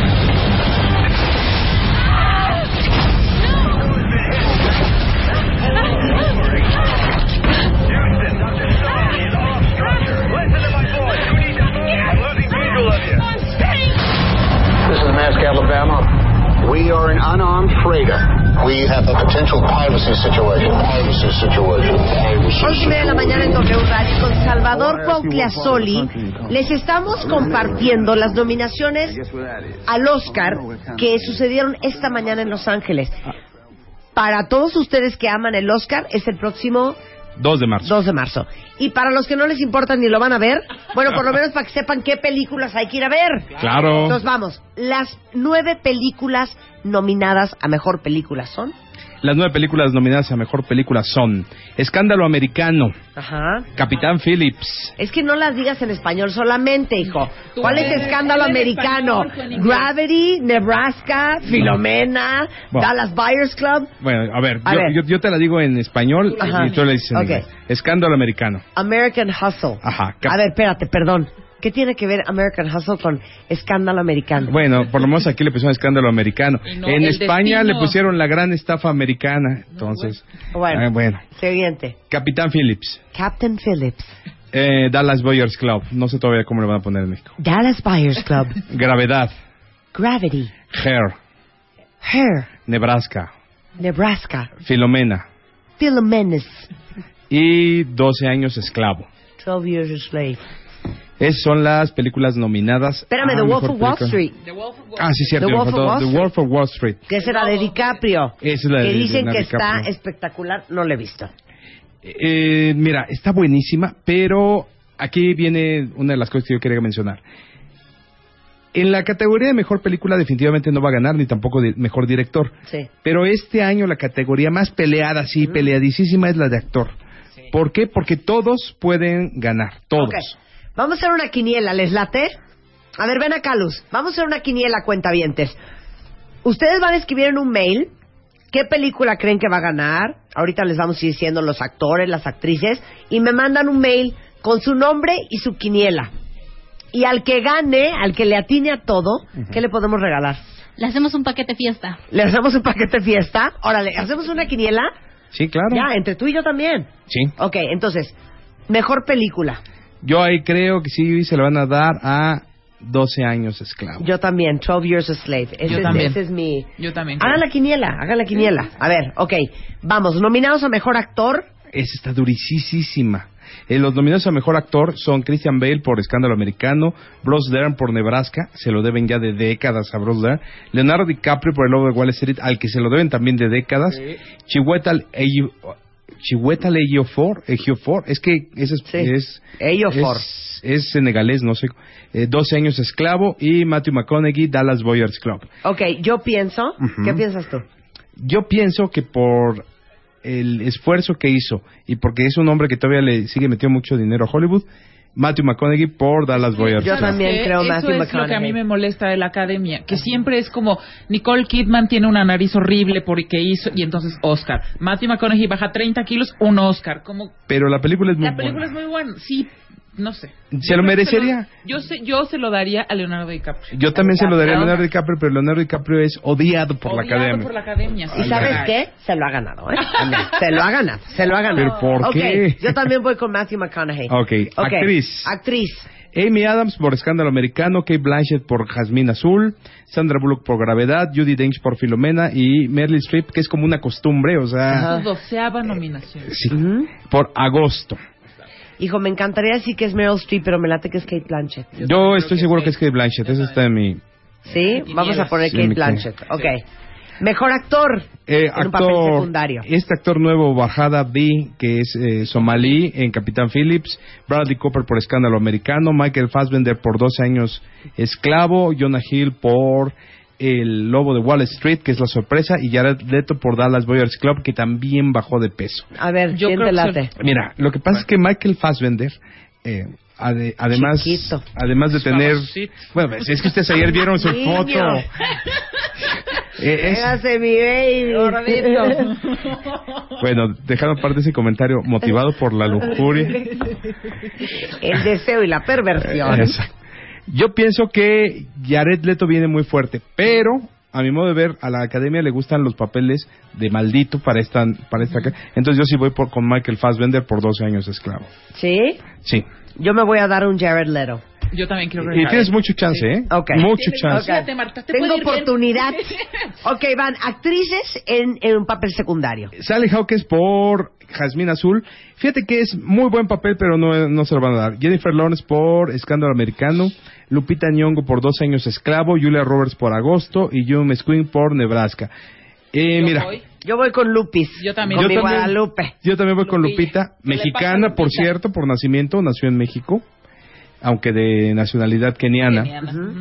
Pero eh, te voy a decir por qué. Porque es de esos papeles dolidos. Ok, oigan, a ver, nuestra quiniela no es para todas las categorías, nada más Nada son las que que estamos leyendo ahorita. Ajá. Y en cuanto lo tengan, mándenmelo a radio arroba martadebaile.com y el, el, ah, el día 4 de marzo, Ajá. Dos, dos. ah no, es el 2 del Dos evento. domingo, El 3 de marzo ya anunciamos quiénes son de la quiniela, Ah. el, que el primer mail que llegó y que le atinó a todo. Vamos a escoger una técnica para y ya después nos vamos con eh, mejor este dirección. Ok. Pero vamos a una técnica que sea la que desempate para la gente. Vamos Ok. a escuchar eh, fotografía. Ok. Fotografía. El gran maestro. Gravedad. Inside Llewellyn Davis. Nebraska y Prisioneros. Yo voy a ir ahí con el chivo. Yo también. ¿Cuál chivo? Ah, sí, Eh, vamos con Gravedad. Gravity. Y yo, ¿Cuál ¿cuál chivo? Ok, es su sexta sí, vamos con nominación, se Gravity. la tienen que dar ya, por favor. Y finalmente, director. Te voy a decir algo, ¿eh? O sea, no, no, mira, yo te voy a decir. Te voy a decir algo. no me voy a oír. Yo sé que ya tiene casi cantado que no se lo van a dar porque está Steve McQueen, es una historia dramática, 12 años de esclavo, un tema que les toca mucho, y la de gravedad puede quedar como una película más de efectos especiales y ciencia ficción. Pero yo voy a ir ahí con Cuarón. Tú vas con Yo Cuarón. voy, es mi gallo. Estuvo ahí. Sí, yo también voy con Te, Cuarón. te voy a decir por qué. Porque al final los directores que votan van a decir, la friega y la ingenio para filmar esto merece ser premiado. En, en cambio, Dos años esclavos es más la construcción del drama. Claro. Y Cuarón tuvo que construir drama y aparte tuvo que construir todo Técnico, un mundo. todo lo técnico, Todo lo técnico. Entonces yo voy con nuestro querido Cuarón. Ok, hasta ahí va la quiniela, ¿eh? Esa hasta ahí la cierra la quiniela. ¿Qué fue? Es mejor película, mejor actor y actriz, Ajá. mejor actor y actriz secundario, eh, mejor dirección y mejor fotografía o cinematography. Nada más eso. Sale esas. ¿Ok? Ahí está Ok. nuestra quiniela. Pero de cualquier mo- modo, eh, mejor película animada. Esa ya no entra a la quiniela, Esa pero para ya comentar. no, no la entra. Mira, eh, película animada yo creo que ahí sin duda alguna, la que merecía, la que se merece es mi villano favorito, dos. Pero la que está muy fuerte es Frozen. ¿Por qué? Porque es película Disney y es un cambio en la dirección que toma Disney, ¿no? Es decir, no es un final completamente feliz, etcétera, etcétera. Entonces, tenemos esa, esa, esa cuestión. Y bueno, pues yo le voy a regalar el de New Girl, de la chica nueva, en la tem- segunda temporada completa, a la persona que nos diga, YouTube, ¿en qué están nominados? YouTube está nominado. YouTube está nominado completo. No puedo con Que ya, bono, ya basta. Ya basta de... Basta. Pero fíjate que tiene muchas posibilidades ahora sí. ¿Así? Sí. Bueno, a ver, para, para llevarse la película New Girl, ¿en qué está nominado está ya. YouTube? Ya, Mirikis ya la tiene. Mejor canción original. Exacto. Muy, muy, muy buena... Muy buena respuesta. Sí, la- son buenísimos tus... Se la sabe El cuentaviento es cinéfilo. Bueno, a ver, va otra. Va otra. Vamos a decirle, vamos a darle Chicas Armadas y Peligrosas, el DVD, a quien nos diga cuántas nominaciones tiene Gravedad. Ay, qué fácil. ¿Cuántas nominaciones tiene Gravedad para Ajá. la película de... Chicas Armadas y Peligrosas. ¿Quién ¿Ya es? está? Ah, McCarthy Bullock, claro, ya la tiene. Bueno. Adi Dalai González. Y luego Dice que son exactamente 10. Muy bien. Y ahora, esta pregunta es más difícil y les voy a dar Elysium en DVD y Percy Jackson y el Mar de los Monstruos en Blu-ray. Y esa se la voy a dar a quien me diga. Así como Matthew McConaughey bajó de peso para su papel. ¿qué actor subió de peso para su papel? Ay, está ¿Soy, soy un fácil? Eres un barquísimo. No, pues es que es para... Sí, señora. Muy bien, muy bien. Diego S. muy bien con su ID de cuentaviente y dice Christian Bale. Es correcto. Es correcto. correcto. Qué Ahí están las son. películas ya se fueron. Oigan, pero aparte tengo una invitación. Eh, Corazón Films y W Radio los están invitando a la premier de Filomena, que es la película de eh, Judy Dench. Sí, que está nominada a Mejor Película y ella está nominada a Mejor Actriz. Y la premier va a ser en Cinemex Cuauhtémoc este martes 21 de enero. Entonces, si tengo varios pases dobles, eh, llámenos, tengo 10 pases dobles al 51668900 o al 01800 718 1414 Obviamente, ya saben, ID de cuenta por delante. Si quieren ir a la premier de la película Filomena de Judy Dench, nominada al Oscar, este martes 21 de enero a las 8 de la noche en el Cinemex Cuauhtémoc con invitación de W Radio y Corazón Films. Pues mil gracias, Chava. No, muchas Chava gracias y seguiríamos dándole su eh, seguimiento a esto de los Óscares. Ahí está. Ya Muchas llegaron gracias. las primeras quinielas del Oscar. No, están gruesos tus cuentas Acuérdense que paquete fiesta para el que le atine a todo. Sí. A todo lo que dijimos el día de hoy. Exacto. Muchas Exacto. gracias, Salvador. Muchas gracias. Escribe a Marta de Baile. Escribe radio arroba martadebaile.com radio arroba martadebaile.com Escribe solo por W Radio. Ya regresamos. Regresamos. Marta de Baile en W. Marta de Baile. Préndete. 11.42 de la mañana. Víctor Nieves, que es psicoterapeuta corporal y coach de vida, está hoy aquí porque tiene un taller de prosperidad. Es así, ¿cómo ves, Martita? De ¿Cómo estás? prosperidad. De prosperidad. De Hablamos de la prosperidad. De la Y prosperidad. grande, muy grande. Ay, qué lindo. A ver, cuenta. O sea, tipo. Tipo, les estoy hablando de una fusión entre rituales y cosas que pudieran resultar como magia, pero que fusionan y que más bien están bastante bien sustentadas y respaldadas por la psicoterapia corporal. Sí. Y te voy a decir que es la psicoterapia corporal. Es eh, una, una de las corrientes humanistas de, de la psicología basada en el cuerpo. ¿Qué hay en el cuerpo? Toda nuestra información, toda nuestra historia, todos nuestros miedos, todas nuestras ganas, todos nuestros deseos. Y entonces en este taller de prosperidad lo que queremos hacer es que nuestros eh, cuentavientes o tus cuentavientes y las, las personas que asistan al taller pues tengan herramientas para lograr sus cosas. ¿Qué? Lo que quieran. Pero que esté bien fundamentado. Bueno, hablábamos hace un momento, ¿no? De la voluntad y el cerebro. Y pues sí, todos queremos tener más lana. Todos. queremos tener a lo mejor casas. Y El tener amor de una tu mejor vida. chamba, el amor de tu vida, casarte este año. Pero entre el querer, el tomar la decisión y el verdaderamente hacerlo, hay un largo Exacto. trecho. O el poder también, ¿no? Sí. Porque por un lado tenemos poder, que es energéticamente una de nuestras herramientas. Pero por otro lado, muchas veces no podemos lograr, no podemos agarrar, no podemos tomar, no podemos sostener las cosas, porque posiblemente sí logramos, pero eso no nos asegura la felicidad, no nos asegura que estemos satisfechos, y entonces soltamos las cosas, porque ni siquiera es lo que queremos. Muchas veces logramos cosas para quedar bien con otras personas, con papá, con Sí, o mamá, porque con los creemos amigos. que eso es lo que queremos. Exacto. O porque nos dijeron que eso es lo que había que querer. Exacto, sí. O sea, moldecito, regla, eh, y así te vas por la vida pensando que la familia o los amigos son los que tienen que llevarte hacia la prosperidad, ¿no? Y entonces no sabes qué es la prosperidad para ti. Entonces, en este taller, pues guiamos a los participantes a descubrir esa parte, a saber dónde están bloqueados, eh, si su bloqueo es energético o si hay una parte de su cuerpo que no está dispuesta todavía a lograr eso. O cacharte, ¿sabes en qué, Víctor? ¿En los autosabotajes. Por ejemplo, por ay, ejemplo, te lo son juro básicos. que sí quiero. Y la verdad es que en el fondo no quieres. Sí. Porque si quisieras, no estarías parado enfrente de Krispy Kreme.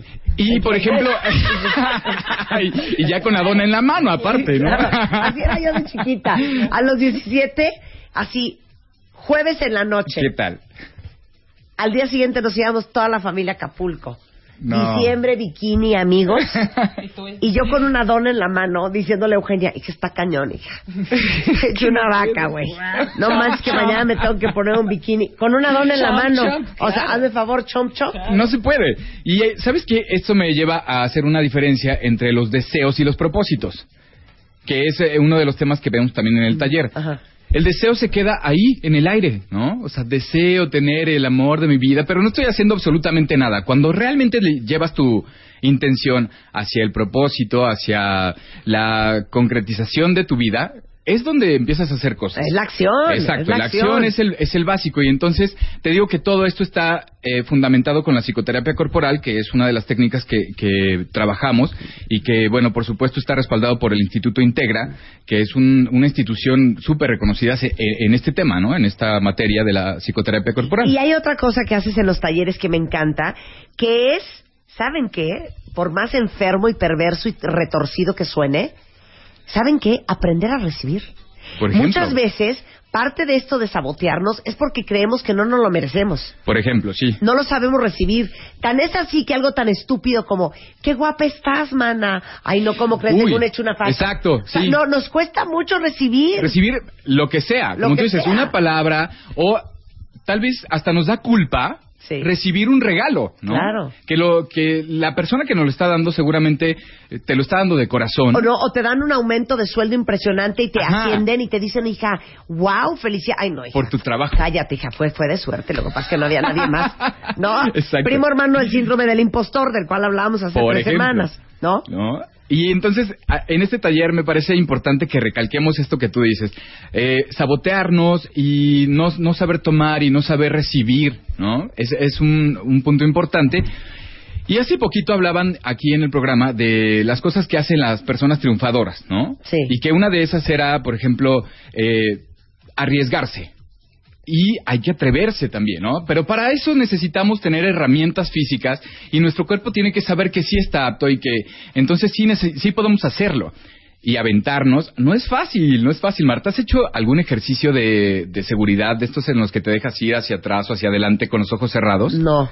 Bueno, eso es uno de los temas básicos que podemos trabajar en este tipo De de, talleres. confiar. Confiar. Confiar en el futuro, confiar en el pasado, confiar, Confiar en los que están a un lado. confiar en la vida. Exacto. Confiar en uno mismo, ¿no? Porque confiar implica también saber que nosotros somos capaces de generar personas a nuestro alrededor para que nos ayuden a lograr lo que queremos.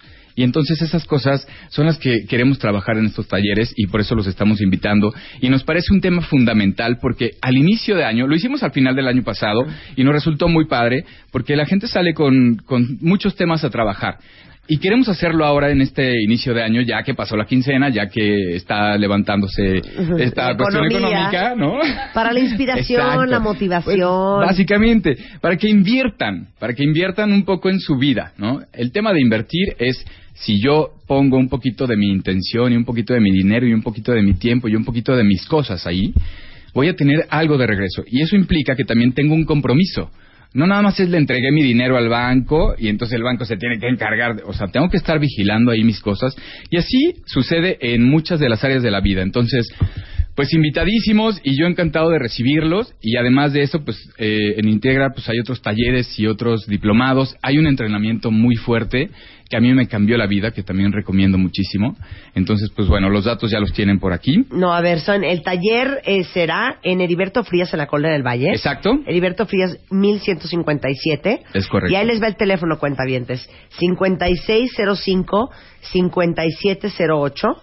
O pueden escribir a Taller Prosperidad 123 arroba gmail.com. Así es.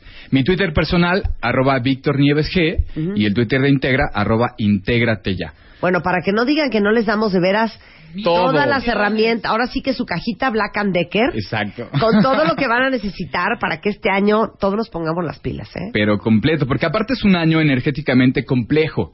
No es que sea difícil, no es que sea el peor. Es un año complejo. Estamos iniciando y tenemos que Víctor, ponerle todo. Víctor. ¿No? Víctor, Sí.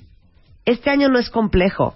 La vida es compleja. Bueno, digamos que la vida es compleja y entonces hay que facilitársela con herramientas. O sea, exacto. qué horror. Mi, mi- mi bisabuela, imagínense cómo creció mi, mi- la- las, las mujeres de mi familia. Mi bisabuela decía todo el día, ¿quién te dijo que a esta vida. vida venías a divertirte? Y eso es cierto. ¿Quién nos dijo eso? Claro.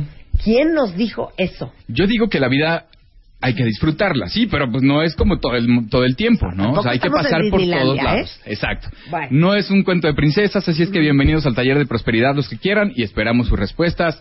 Muchísimas gracias por el espacio, Marta No, y cuentavientes. aquí, Víctor. Es Muchas gracias. 5605-5708 o tallerprosperidad 123 arroba gmail.com. Así es. Un placer, querido. Un beso a todos y abrazo también. A ver si abrazo. Oigan, fíjense que ayer les quiero contar una cosa que vi. Eh, me mandó una persona que trabaja conmigo eh, un video de una conversación de este la chava esta Sandberg, la de Facebook. Eh, ¿Cómo se llama? Sherry Sandberg. La de Facebook. ¿Ubicas? Sí, sí, sí. Cheryl. Sheryl Sandberg. Ajá. eh, hablando en, en, en, en TED Talks, pero para mujeres, no saben cómo me impresionó todo lo que dijo esta chava, que aparte tiene un libro extraordinario, eh, que valdría muchísimo la pena de veras, que si pueden leerlo, lo lean. El libro se llama, ahorita me averiguas, este, Diana, para promoverlo, pero no saben qué impresionante todo lo que estaba diciendo ayer. Pensé tanto en ustedes y en tantas cosas que hemos hablado sobre temas similares en este programa, pero dijo algo que me quedé, me, me- me quedé loca y creo que mm, hay que hacer un programa sobre el tema. El, libro se llama Lean In, Women Work and the Will to Lead y es eh, de Sheryl Sandberg, que es eh, pues una de las accionistas de Facebook, una mujer picudísima, pero es madre y es esposa. Y, y decía ella que es impresionante la cantidad de años que le tomó poder hablar en el ámbito laboral sobre su feminidad, porque siempre te hacen sentir que si tocas el tema de que eres mujer, automáticamente estás matando tu carrera profesional porque te estás poniendo en un papel vulnerable. Y lo que le costó hablar desde una perspectiva como súper personal en TED Talks Women, eh, la primera vez que lo hizo, porque desenmascararte de esa manera y abrirte de esa manera y abrazar tu, tu, tu, eh, tu feminidad eh, en muchos países se vive como que te es un handicap cañón. Y explicó cosas interesantísimas sobre la apreciación de cómo vivimos los seres humanos a los hombres y las mujeres y por qué todavía falta mucho trabajo en el tema de equidad. Y decía, fíjate qué interesante, ¿cuándo a uno de ustedes hombres que me están escuchando ahorita les han dicho que son demasiado agresivos en el trabajo o que son unos hijos de la tostada? Nunca. porque eso es lo que se espera de un hombre. Pero a, a las mujeres que me están escuchando, ¿a cuántas de ustedes en su trabajo les han dicho que son demasiado agresivas o que son unas perras?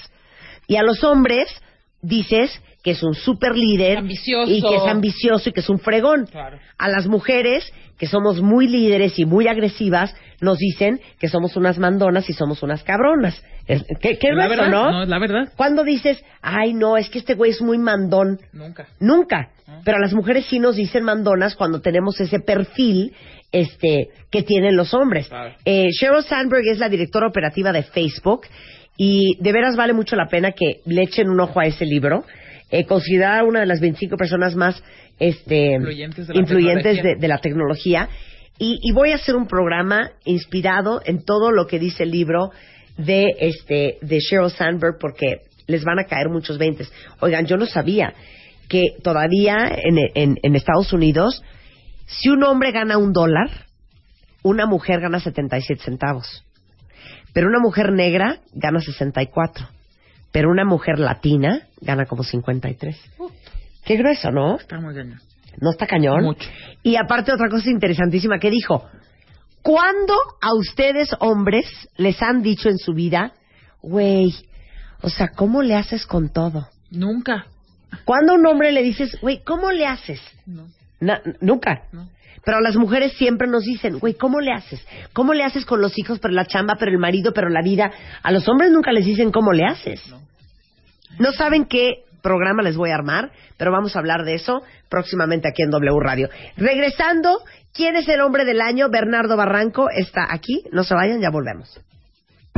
Escribe a Marta de Baile. Escribe radio arroba martadebaile.com radio arroba martadebaile.com Escribe solo por W Radio. Marta de Baile en W. Wake up. Despierta. Get it on. Hablando de todo. Para que, para que aprendas. Y nunca pierdas. Despierta. La lección. De Baile. Wake up. Despierta. En W. Wake up.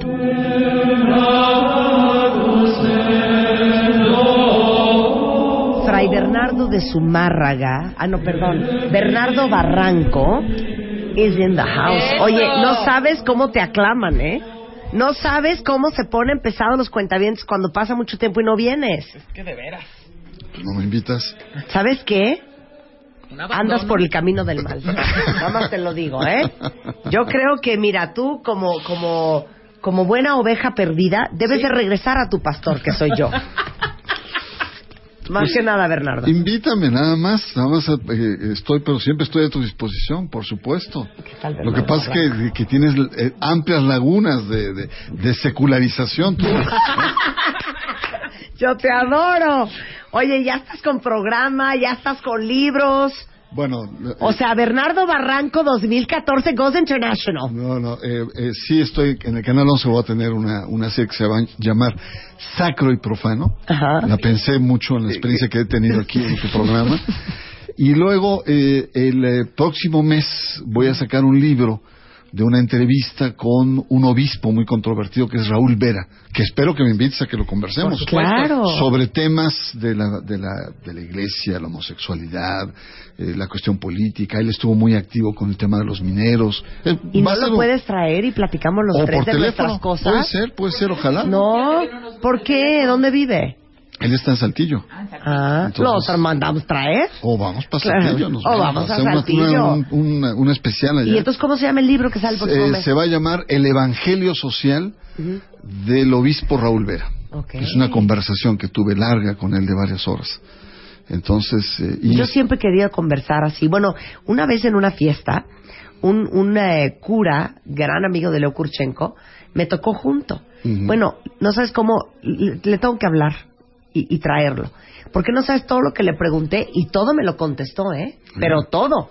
Válgame. Le pregunté, Bernardo, tú sabes Todo. cómo soy yo. Sí, sí, todo, sí. Todo, sí. todo. Eh, El problema de los curas es que eh, en, en corto dicen todo, Sí. pero en los micrófonos dicen nada. A ver, ¿quién me consigue un cura? Pues tú que tienes harto amigo cura, Mm, bueno, que venga a contarme todo. Muchos no me quieren, ¿eh? eso, eso Sí. estoy seguro.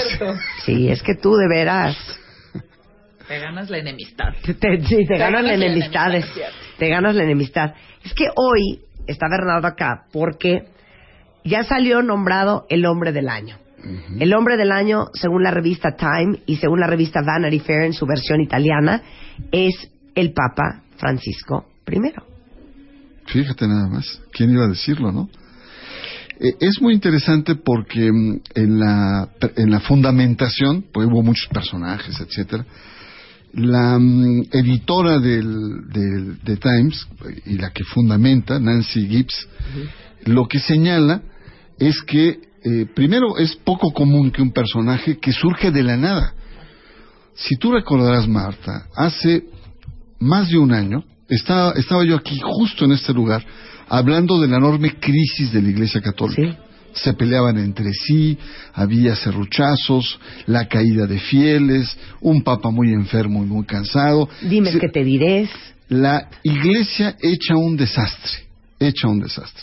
El Papa renuncia y entonces hay un cónclave, un cónclave dominado por los obispos. Fue otro programa aquí donde mis vaticinios no, no se cumplieron, porque era, es- eh, son cardenales sobre todo europeos, y surge un latinoamericano, conservador, que es el Papa Francisco. Y este Papa Francisco, que era, eh, eh, tiene una cualidad que es muy humano, conservador pero muy humano, y le ha dado un giro a la iglesia. Y eso es lo que dice Nancy. Hijo, perdón, te tengo que hacer una pregunta. A ver, dime. ¿Qué es eso de muy humano? Eh, muy... Es que sabes que es una persona muy humana. Muy humana. Pues es que no puede ser de otra manera. Sí, ¿verdad? Sí, sí, sí. O sea, un- sí te pido que escojas súper bien tu vocabulario. No, no, yo creo que cuando razón. vienes a hablar Sí, al no, no, no. programa. No, pero neta, o sea, Marta ¿qué quieres Larraus. decir? Pero, ¿Qué quieres decir con es muy humano? Una, es una O sea, versus Benedicto. Eh, Benedicto era un intelectual, era frío, era tímido, era un hombre que se expresaba mejor cuando escribía, cuando hablaba dormía a, la- a las audiencias, y el Papa tiene una actitud, vaya, hasta en su sonrisa, mientras que en Benedicto XVI era, los labios se abrían un poquito, acá hasta se le cierran los ojos, es decir, de la- de- y eso genera mucha confianza. Si una persona que es muy cercana a la gente, por ejemplo, a- Antier, en una comitiva, para su coche, para toda la comitiva, porque reconoció un cura de Buenos Aires y, le- y le dijo, ven, súbete. Y se subió. ¿Qué onda, mi Peter? ¡Jálate, güey! Es- Eso fue lo que pasó. O le habla, o luego hace llamadas inéditas, por ejemplo, a unas monjas que les llama y, y las monjas se vuelven locas porque es- no esper- además no había nadie, ¿no? No había nadie. Cuando Sí, ven llamó a la las carmelitas de, de Lucena, ¿no? así es. En, en España. Y, no, y, y- y salió la contestadora, nadie contestó. Entonces, literal, el Papa dejó un mensaje. Cuando escuchan la contestadora se vuelven locas porque dijeron, primero porque dónde andaban las carmelitas, eso sí había que preguntarse. Y segunda, ese papa que rompe esos protocolos, es decir, no no anda con toda la faramaya pro- medieval. sí, claro. Sí, baja cuando fue a Brasil bajó con su portafolios y, y, y, eh, tú dijo, ¿y qué traen? Grandes expedientes y tal. No, traigo mi cepillo de dientes, mi pasta, traigo mi desodorante. Es decir, es una persona común hecha papa, que ha tenido un impacto extraordinario en los medios de comunicación y hoy, Marta de Baile, nadie se acuerda de la crisis. La- ojo, no se han resuelto los grandes problemas que aquí conversamos. No se han resuelto, pero el Papa ha aportado un elemento diferente hace un año. Ha aportado esperanza de que las cosas pueden cambiar. Eso es lo interesante del Papa. Eso es lo que está cañón. Oye, no, bueno, lo que le... Imagínense ustedes, a ver, quiero saber, cuentamientos, ¿qué harían? Un chavo, este, un chavo de 19 años, Stefano Cavisa, eh, italiano, fue un día al Vaticano, en Roma, este, a, eh, a misa. Y le entregó una carta a un cardenal para que se la diera al Papa. Corte a Rin, Rin, Rin, Rin. Bueno, ¿quién habla? Stefano Cavisa, ¿con quién quiere hablar? Stefano, soy el Papa Francisco. O sea, el Papa recibió la carta y le habló a este chavo. Sí. Esas son relaciones públicas y no vamos a ver. No, eh, la verdad es un papa que tiene otra actitud. Es, no, no tiene una actitud, no tiene una actitud, podríamos decir, eh, monárquica. No es un rey, no es un emperador, es un ser humano. Por eso decía, Por eso me permití ese pleonasmo, ¿no? Es una persona, es una persona sencilla. Amorosa, cariñosa, Es dulce, un cercana, abuelo. sensible. Es un párroco que está cercano a su grey. Es el párroco que, que tú y yo quisiéramos tener en nuestra parroquia, ¿no? Una persona que se preocupe por ti, por mí, por mis hijos, etcétera. Ese es Francisco. Y por lo tanto, entonces llega Francisco y con todo el des- desmán que hay en el Vaticano, lo primero que hace es empieza a decir que él quiere una iglesia pobre para los pobres con toda la monarquía y con todos los lujos y con todas las medievalidades, esto causó conmoción. Él decide ya no vivir en los aposentos apostólicos, que eran es un, es un gran departamento apostólico de lujo. Y él se va a vivir a un hotelito que se construyó para que la gente que va a visitar el Vaticano y se, quede, y se quedó en un hotelito, ¿no? Otro aspecto es, ya no tiene las cruces, ya no tiene los anillos de oro y, y es eh, eh, de manera muy sencilla. Eh, por ejemplo, Benedicto XVI se mandaba a hacer gorros medievales muy de moda, eh, unos zapatos eh, rojos. Y este anda con los zapatos cómodos, eh, incluso mira, parecen eh, eh, za- zapatos árabes porque miran hacia arriba, pero son de lo más normales, al grado que una revista de moda internacional, esta revista eh, italiana, lo nombró el hombre mejor vestido del mundo. Y dijeron, "¿Por ¿cómo? Una persona que busca la simplicidad. Y es precisamente por eso es el regreso en la moda a la simplicidad, no al oropel. Entonces, Pues que mi gente de Flexi se me ponga las pilas y que le mande unos zapatos al Papa. Oye, óyeme de que no. Ay, mira los zapatos del Papa. Ya se los vamos a mandar por Twitter. Oye, ahora dime una cosa. ¿No crees también, Bernardo, que también es un Papa que se ha atrevido a tocar temas que han sido un gran tabú en la Iglesia? Por ejemplo, no hace poco, ahorita, el 6 de enero, dijo, oigan, para todos los que están distanciados de la Iglesia, yo los respeto, aquí los estamos esperando, este, si se sienten lejos, este, ahora sí que no vamos a hacer proselitismo de amor y este amor los va a buscar siempre, los está esperando. Y a ustedes los que no crean o que se hayan apartado de la iglesia, este es el amor de Dios. sí. O sea, tocar el punto de si existen, Sí. sí, sí hemos perdido fieles, sí, sí los identifico, sí los reconozco, sí los, los, eh, los veo, y pues aquí estamos, Sí. Eh, tienes toda la razón ahí. sin látigo. Pero ha ido, ha ido más allá de ese, de ese párrafo que tú has eh, descrito. Se ha metido en temas candentes que la Iglesia eh, son tabús, como el tema de los homosexuales. El tema de los homosexuales llegó a decir en un momento, en la, en la que es una frase célebre, cuando dice, cuando un homosexual tiene búsqueda de Dios, ¿quién soy yo para juzgarlo? Y entonces eso simbró la actitud de la iglesia, que aquí lo habíamos conversado, que era una actitud de persecución a los homosexuales. No se salió de la doctrina. Otra, esa es una. No, pero lo dijo así, ¿eh? Así lo dijo. ¿Quién soy yo para juzgar? Así es. Eso fue a finales de julio del año pasado. Otro tema que está muy sensible en Francisco es el tema de los eh, divorciados vueltos a casar. No, Sí. espérame, es que espérate, no, no. Lo de los homosexuales es una declaración cañona. Sí. Cañona. Sí, es, es, eh, es una de, de- de varias, y esta lo que plantea es la actitud de la Iglesia frente a los homosexuales no tiene que ser de condena, no tiene que ser de exclusión, no tiene que ser de, persecución moral, sino tiene que tener una actitud de apertura. El Papa no se sale ni un centímetro de la doctrina de la Iglesia, pero con su actitud pastoral realmente revoluciona la actitud, digamos, tan conservadora de la Iglesia frente a un tema tan delicado como el de los homose- homosexuales. Pero Ahora así vamos a lo que sigue. lo ha planteado el tema frente a la mujer, por ejemplo. No, íbamos a hablar de las, de las divorciados Bueno, y vueltos a casar. Los divorciados vueltos a casar, tú sabes que es una de las... Quedas fuera de la iglesia. Si tú estás casada, te casaste por la iglesia, y te vuelves a casar, primero ya no te puedes casar por la iglesia, y segundo, automáticamente estás fuera de la iglesia. No puedes comulgar, pues, ¿no? Entonces, el Papa está llamando a la iglesia a re- repensar, digamos en Europa, en Estados Unidos, tú sabes muy bien, aquí lo, lo, lo tratas muy seguido el tema, pero de cada diez parejas, cuatro o cinco se han, se No, han creo que separado. un ocho, nueve. O hasta más. Sí. ¿no? Y entonces eh, es una realidad y el Papa está aquí diciendo, bueno, hay que repensar la pastoral frente a la realidad, frente al tema de la mujer. Ahí hay quizá probablemente eh, un poco de desilusión de sectores feministas.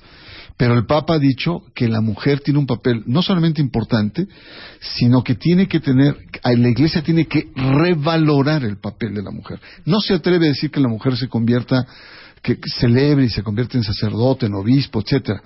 Pero sí dice que la mujer tiene que tener, ir más allá de donde está en este momento, en la pastoral, en la estructura, etcétera, etcétera.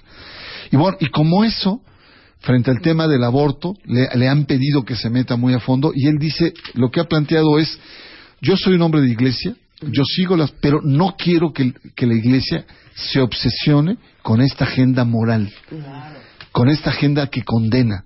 Yo estoy en contra del aborto, hace poco dijo, es un horror el aborto, pero le pide a la iglesia que ya no esté en esa actitud, digamos, de darle duro y duro. Dice, ya no solamente la agenda moral, entren a la agenda social, los pobres, la justicia social, tema de derechos humanos, los migrantes, etcétera.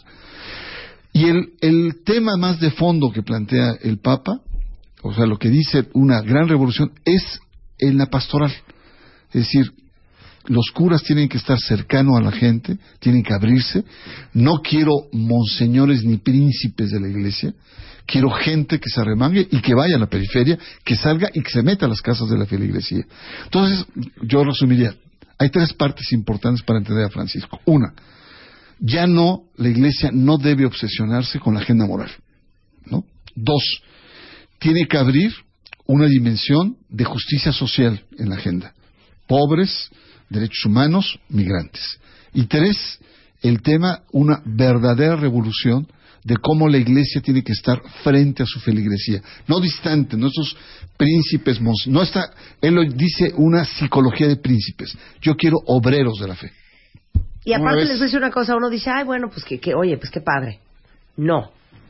Ustedes tienen una idea, lo que es tener el valor de ir en contra de un sistema con ese nivel de poder, con esa historia, con esa antigüedad. O sea, si uno, de repente, en, la compañía donde trabajas, pues te da como medio pena lebrestarte y quejarte de que tal y cual cosa está pasando.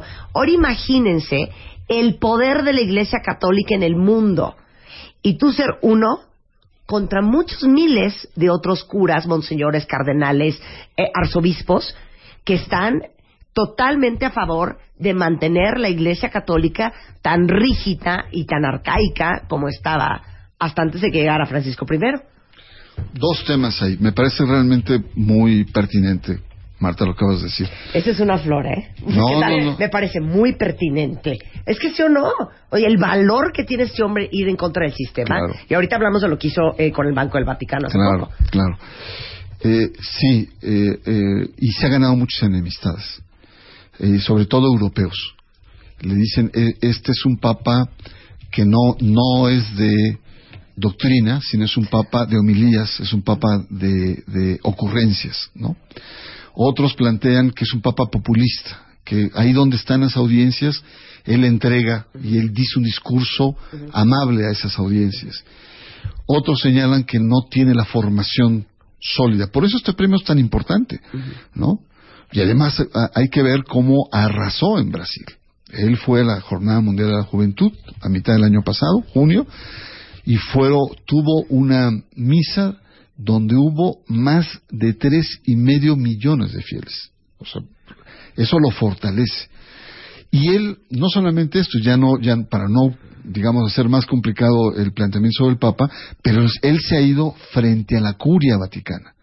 Es decir, él lo que plantea, la curia la plantea como un lastre, la burocracia del Vaticano como un verdadero lastre que hay que reformar, que cambiar. ¿Qué significa esto? Significa que muchos de los privilegios, de las formas de ser que tú dices, de las inercias, el Papa anunció que las va a cambiar y nombró una comisión de reforma de la curia para decir, yo no quiero una curia que se sirva de la iglesia, Yo quiero una curia que sirva a las iglesias locales y les va a dar más peso a las iglesias locales. Bueno, ¿quieres que te lea algo que acaba de salir hace una hora que te vas a quedar en shock? Ahorita en la primera rendición de cuentas eh, como institución eh, en la ONU sobre las acusaciones por abusos sexuales cometidos por sacerdotes, el Vaticano acaba de reconocer que hay responsables por abusos en todas las profesiones, incluso entre miembros del clero y personal de la Iglesia. Y el Monseñor Silvano Tomasi, el representante de la Santa Sede ante Naciones Unidas en Ginebra, eh, inició la presentación del Vaticano en la ONU hablando sobre, sobre, bueno, el derechos de los niños, sobre el tema de abuso sexual de la Iglesia Católica y eh, esta es la primera comparecencia en el marco del pontificado de Francisco que ha manifestado públicamente su compasión por las víctimas de abusos dentro de la Iglesia. Sí. Sí, e- esta, es, un, esto es, un, es un hecho inédito porque en 1989, en el seno de Naciones Unidas, se hizo un tratado sobre protección a la niñez. El Vaticano suscribe en 1990 este, este tratado y le habían pedido un informe, sobre todo cuando crecen las denuncias sobre abuso sexual, y jurídicamente el Vaticano se había lavado las manos y había dicho, pues yo Estado, como miembro de la ONU, pues mi Estado son las hectáreas que tengo en Roma, ese es el Estado Vaticano. Las iglesias donde se han cometido eh, pertenecen a el ámbito de, la- de las legislaciones locales.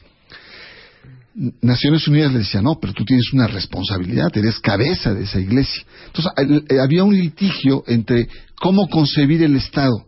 Si es simplemente el territorio estatal formalmente constituido que está en Roma, que es la ciudad del Vaticano, o el sentido más amplio del Estado, que era todas las iglesias locales, etcétera. Todo esto se desata cuando hay un nuncio que es, pertenece al Estado, que es en, en República Dominicana, polaco, y le descubren que tuvo abusos sexuales. Y el Vaticano ahí lo protege. Entonces, el, el problema que se plantea es que le piden, y es por primera vez que hoy jueves, me da mucho gusto escuchar eh, este, este pronunciamiento, porque eh, el Vaticano finalmente reconoce no la eh, digamos intervención de Naciones Unidas en un tema tan delicado como es el tema de la pederastia. Pero hoy en la mañana también el Papa en la homilía marcó línea y dijo que era una vergüenza, era una verdadera vergüenza que se tomaran a la iglesia ya de broma, ¿no? O sea, que se pitorrearan de la iglesia con Claro. todos estos temas de abuso sexual. Son señales buenas, Marta. Yo creo que son cosas. pero ahora, ojo, ¿eh? No se han resuelto los problemas de la iglesia. No, y ahorita vamos a regresar con eso. Bueno, muy bien. Regresando del corte, aparte, quiero que Bernardo Barranco, en, en, en, en, digamos que párrafos muy pequeños, me dé el perfil de Juan Pablo versus Benedicto versus Francisco y sus comparaciones y cómo los describirías a grandes rasgos eh, el, el, el pontificado de cada uno de ellos. Y después otras cosas increíbles que ha hecho el Papa Francisco, regresando del corte, ahora que es nombrado por la revista Time como el hombre del año. Tuitea a Marta de Baile. Arroba Marta de Baile. Tuitea. Tuitea. Arroba Marta de Baile. Tuitea. Solo por W Radio. Ya regresamos. Regresamos. Marta de Baile en W. Marta de Baile. Préndete. Fray Bernardo Barranco está en casa. Deberías de ser fraile, güey. Tienes todo el perfil. ¿Pero cómo? Tienes todo el perfil. Mira, no estoy calvo de la parte de arriba. Y no, así que soy de mucha oración y muy espiritual y muy místico tampoco. Tampoco. Soy un analista de temas religiosos como, como otros que analizan el Estado, los partidos. O sea, como un comentarista de fútbol, pero de la religión. Hagan de cuenta. Bueno, no comentarista, no narrador. Un analista de- del fútbol. Profundo y... Es más, y he hecho trabajos sobre religión y fútbol que son muy, son muy interesantes. ¿Ah, sí? Sí, sí, sí. sí. Un día hay que cómo, hacerlo. cómo el, el- el- la re- el fútbol está sustituyendo las formas religiosas, o más bien las formas religiosas del fútbol. O más bien todas aquellas cosas que nos hacen rendirles culto. Pues sí. Como el fútbol. La- los grandes astros, ¿no? Lo- el, el- el panteón de grandes eh, dioses como sería Pelé, Maradona, Claro, etcétera, ¿no? claro. Estamos hablando del Papa Francisco I, porque ahorita la revista Time lo acaba de nombrar como el hombre del año, inclusive también Vanity Fair Italia, eh, pues por todas las reformas, por lo menos no necesariamente en el fondo, pero sí en la forma que está haciendo en la Iglesia Católica. Sí. Y antes de irnos a corte, yo quería que Bernardo Barranco, este gran analista, eh, cronista de la religión católica, nos diera un, digamos que un, eh, ¿qué será? Que nos hagas una tabla de Excel en este momento y nos hagas Juan Pablo II versus Benedicto versus Francisco. ¿Cuáles son las grandes diferencias y las características que verdaderamente distinguen a uno del otro? Muy rápidamente. Eh, Juan Pablo II era un hombre de mística, de una mística política. Era un hombre con carisma. Era un hombre que tenía, digamos, eh, un fuelle frente a las masas y frente a los medios. Como mística política. Sí, eh, es decir, estaba imbuido de eh, una especie de eclesiocentrismo, es decir, fuera de la iglesia no había salvación. La iglesia era conductora de la sociedad. Era su experiencia polaca. Benedicto XVI es todo lo contrario. Es un intelectual tímido, libros, biblioteca, silencio, soledad. Eh, no es una persona carismática, no es una persona que, que tenga impacto con las masas, que pase por la televisión, no. Sin embargo, un hombre que podemos decir tiene una mística intelectual, una mística de la razón. Ok, paréntesis. Neta, neta. Así rápido. Neta, neta, ¿por qué renunció? Estaba agotado, aquí lo conversamos. Ya no podía más, la iglesia lo había rebasado, las grillas internas, su salud, su estado de ánimo, estaba deprimido. Eh, era un hombre que eh, ya no podía más con la iglesia, además eh, con una edad avanzada. O sea, estaba harto. Estaba ya, Harto. sí, totalmente rebasado. Cerramos paréntesis. ¿Y, Francisco? Y Francisco, que, que no es un jovenzuelo, tiene 77 años, Francisco es un hombre cálido, es un hombre eh, de actitudes fundamentalmente pastorales, es un párroco, es un hombre que te provoca simpatía, eh, que percibe sinceridad, y es un hombre fundamentalmente de una fe, de una fe no muy complicada, de una fe que se basa en lo que tú leíste, en el amor. Es una persona que ama al prójimo.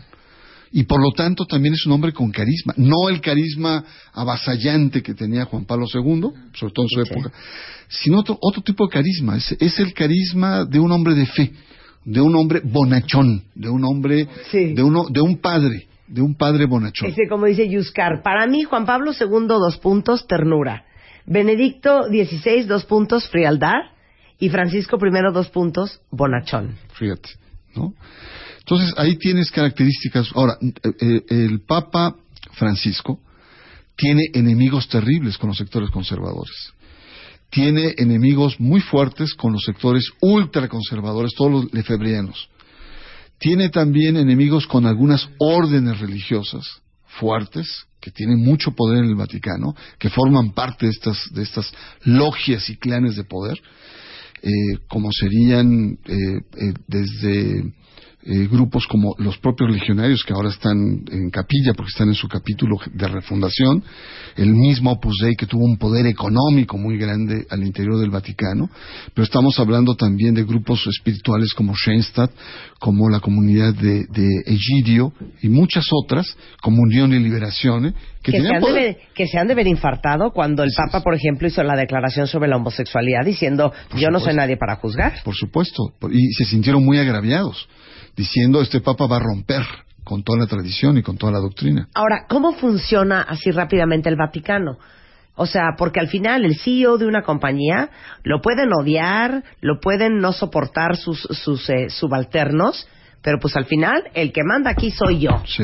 En el Vaticano es igual. Pues, pues sí, toda esta bola de monseñores y cardenales, todas estas, este, eh, digamos, es- estos grupos religiosos, no me querrán, pero adivinen qué, el Papa soy yo. Sí. Y el que manda aquí soy yo. Pues ¿O cómo es? no ¿O es más conciliado? No es tan así, no es tan así. Es decir, eh, no es como una empresa en donde, digamos, la lógica es costo-beneficio. No es una democracia donde la- las mayorías mandan. Para entender la Iglesia Católica hay que entender su función medieval. Hay mucho de medievalidad en la Iglesia, es decir, la concertación, el, el- el arreglo, el, el, El rumor, acuerdo. el acuerdo. La ¿no? negociación. tras bambalinas, por debajo, subterráneo. Hay- Hay mucha sutileza. Además, estás en Italia y hay mucha sutileza en la toma de Por eso, decisiones. pero al final el que manda es él. No necesariamente. Es decir, eh, si está su correlación está muy en contra, él no se atreverá, por ejemplo, él no se va a atrever a darle la ordenación a las mujeres, por ejemplo, a, a pesar de que él lo quisiera, porque tendría mucha oposición. Pero sí se po- puede dar lujo para otras cosas. Lo que quiero decir es que eh, sí hay aspectos en los cuales él puede intervenir y hay otros en los que tiene que consensar de manera muy fuerte. ¿No? Entonces, temas muy candentes. Lo que sí puedo decir es, señores, ya no nos se obsesionen con esos temas. Ya no sigan maltratando a la mujer, ya no sigan maltratando a los homosexuales, ya no nos obs- obsesionemos con el tema del aborto. Hay otras cosas. Pero lo que no puede es ir más allá porque tendría que con- un concilio Vaticano III. Claro, ¿no? pero a ver, por ejemplo, ahorita que declaró yo no soy yo no soy nadie para juzgar Sí. a los homosexuales, Sí. eh, metiéndose al Vaticano después de dar ese discurso, alguien no le dijo, a ver, ven acá, a ver, ven acá. güey". Sí, sí le dijeron. O sea, ¿qué es eso? Sí. ¿Cómo vas y dices eso? ¿Alguien se lo dijo? No, por por ejemplo, una de las críticas fuertes que tiene también es al sistema capitalista, es decir, a, a la, a la racionalidad del lucro. Digo, él lo, lo- lo llama el imperio financiero, el imperio del poder financiero, que excluye, sobre todo a, a- mucha gente. Entonces uno dice, es, este papa es marxista, y otros empezaron a decir, es un papa que tiene un... Y él dice, no, yo no me salgo un milímetro de la doctrina. La iglesia ha sido muy crítica frente al sistema. Igual el tema de los homosexuales. Yo no, me, no he variado una coma de lo que la iglesia dice, pero mi actitud es diferente. Mi actitud, eso mismo que yo leo y que tú lees, que está en, en la normatividad de la iglesia, tú la usas para condenar. Yo la uso con una actitud de diálogo, de comprensión y de apertura.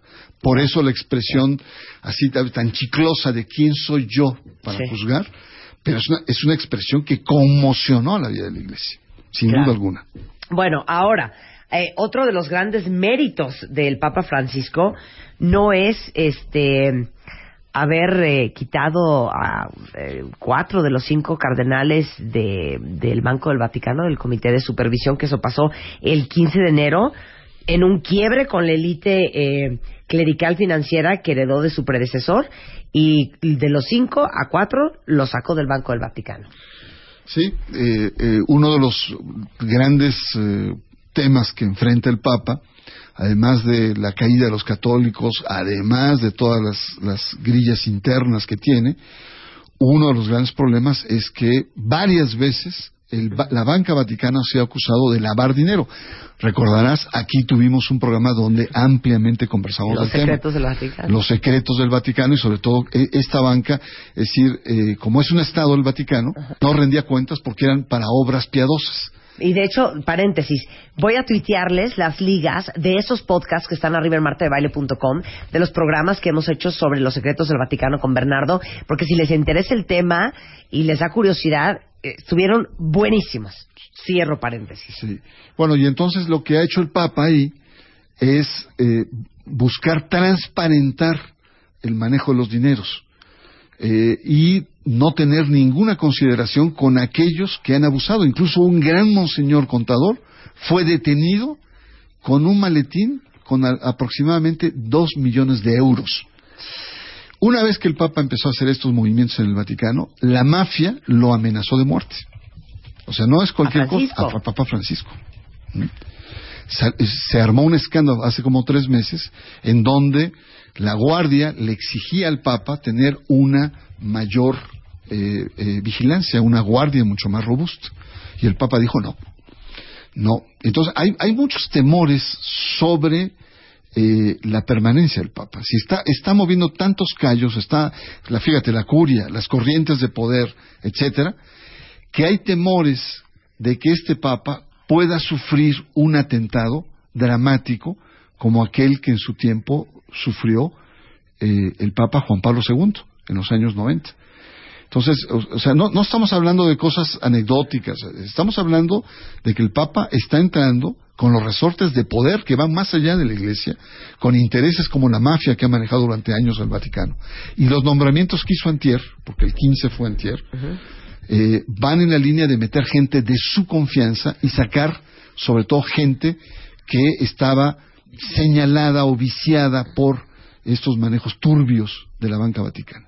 Mira, acaba de meter a dos cardenales, Christopher Collins de Toronto y Christoph Schönborn de Viena, de diócesis relativamente ricas que han tenido, eh, con que han tenido muchos acuerdos financieros, pero que es gente de, de su confianza. Claro, y también eh, Parolín, que es su secretario de Estado, Sí. eh, y, y a, y a otros. Eh, es decir, está, está componiendo. Y aquí hay una paradoja, Marta. El, el fondo es, la pregunta es, generalmente cuando hablamos de cambios sociales, grandes cambios, los cambios sociales vienen como de abajo hacia arriba, ¿no?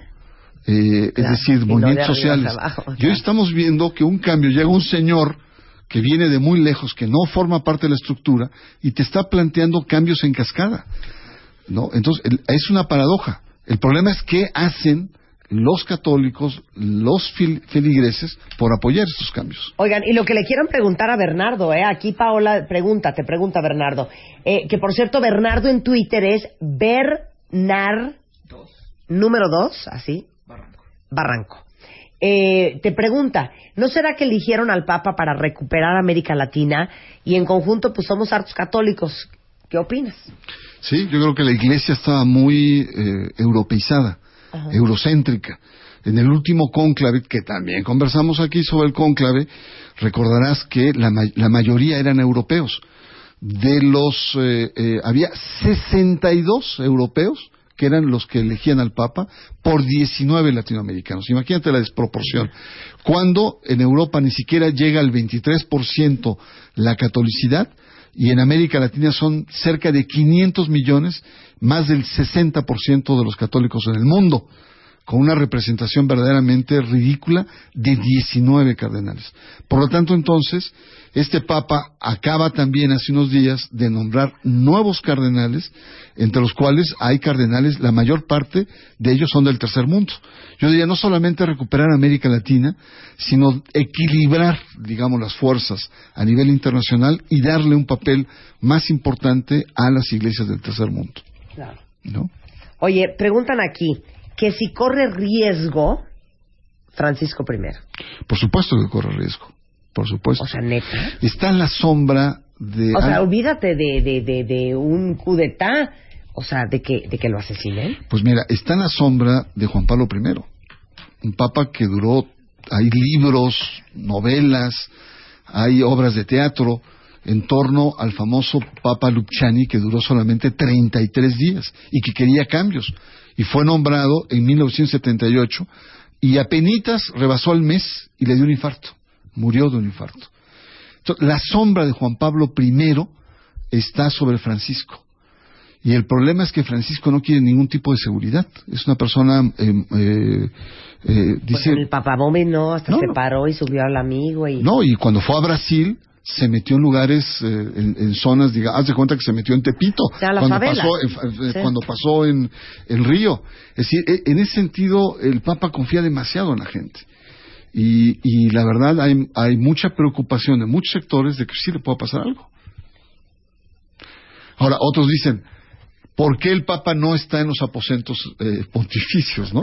¿Y por qué se va donde come toda la gente, donde está un, un núcleo mayor de personas?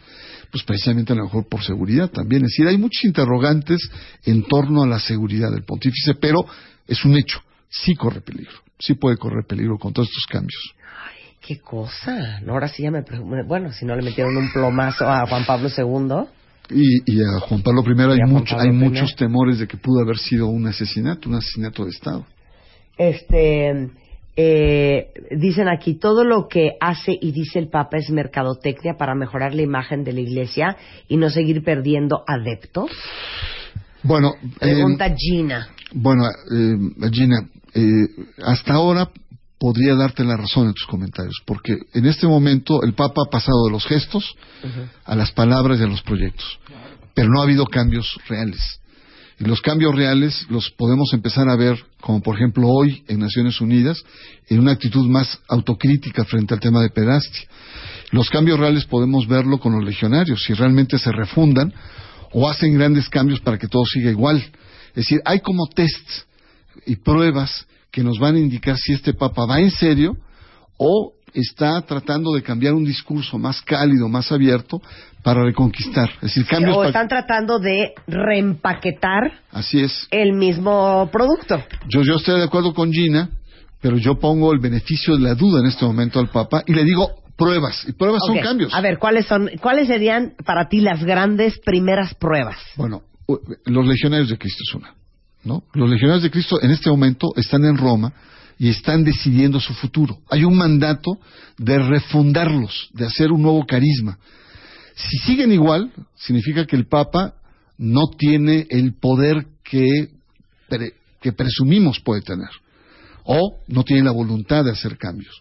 Dos, otro, otro, otro test importante es la reforma en la curia. ¿no? La reforma de la curia es la reestructuración de todo el Vaticano, de todos los dicasterios, de, to- de darles una nueva funcionalidad, ya no en función del Vaticano en sí, sino en servicio A lo que hacen la- las conferencias episcopales. Es otra prueba muy importante.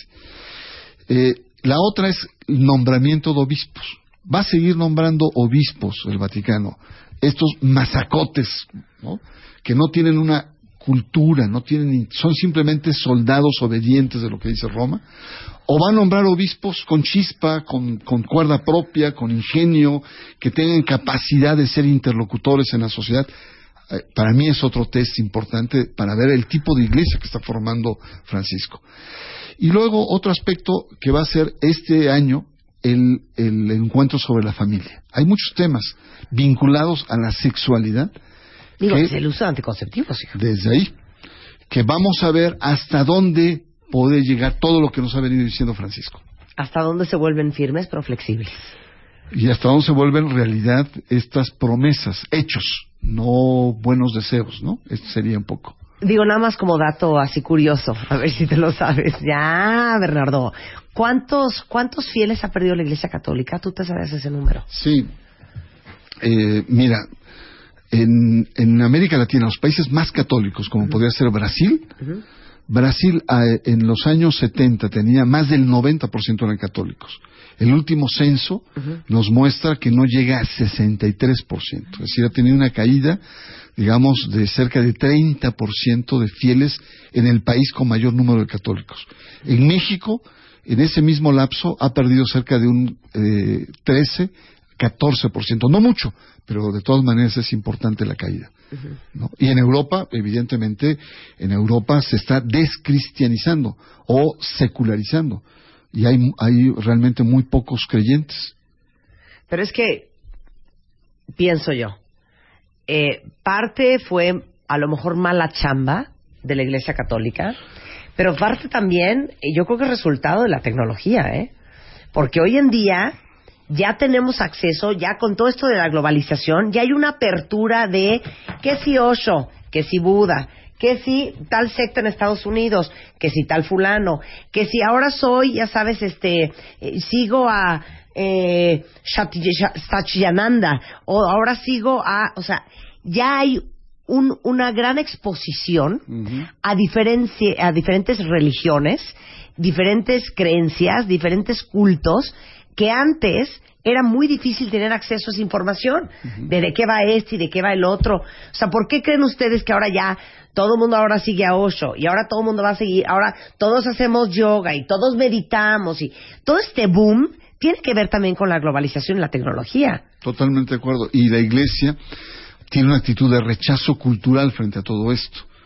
Es decir, eh, no, no es sensible, más bien condena, es intolerante muchas veces frente a las nuevas expresiones religiosas de la sociedad. Si la Iglesia fuera más tolerante y más dialogante frente a la sociedad, eh, la gente lo, apreciaría. Pero cuando te llega un discurso a todo eso está mal, todo eso es falso, todo es eh, una actitud de condena, de chantaje y de rechazo y de cerrazón, pues evidentemente que la iglesia se va encapsulando.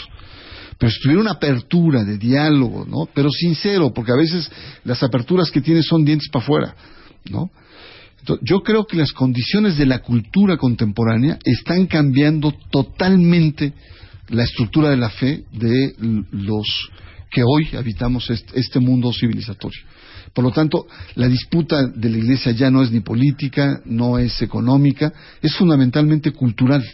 Por ello, la Iglesia requiere pues crear nue- nuevos, eh, digamos, paradigmas, que necesita crear un nuevo corpus que contemple todo esto de- y sea más abierta a todos estos cambios. Pero se ha negado.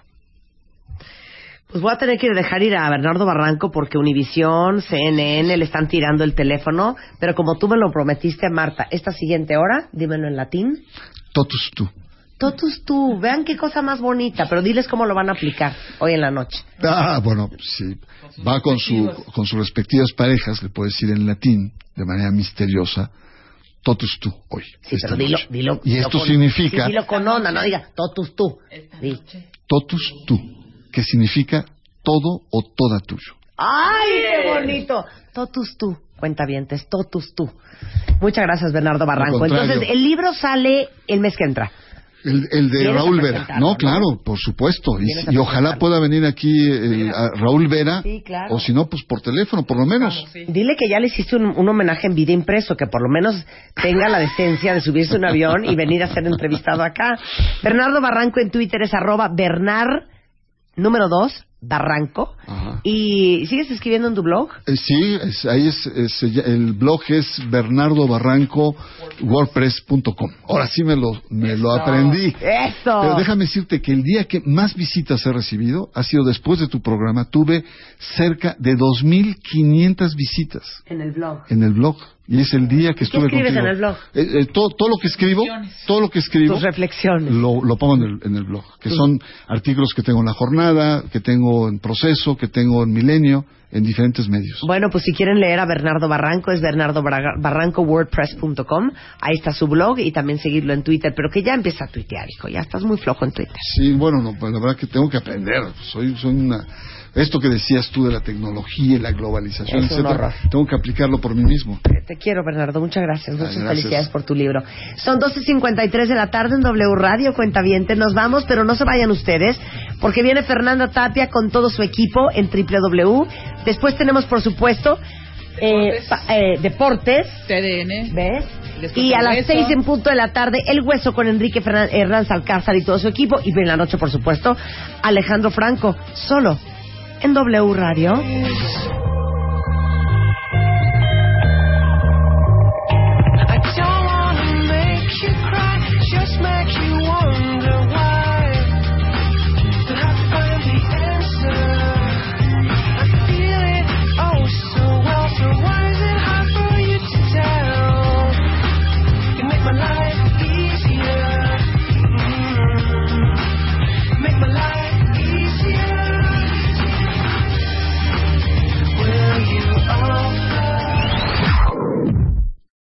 Amplify your career through training and development solutions specifically designed for federal government professionals. From courses to help you attain or retain certification, to individualized coaching services, to programs that hone your leadership skills and business acumen, Management Concepts optimizes your professional development. Online, in person, individually, or groups, it's training that's measurably better.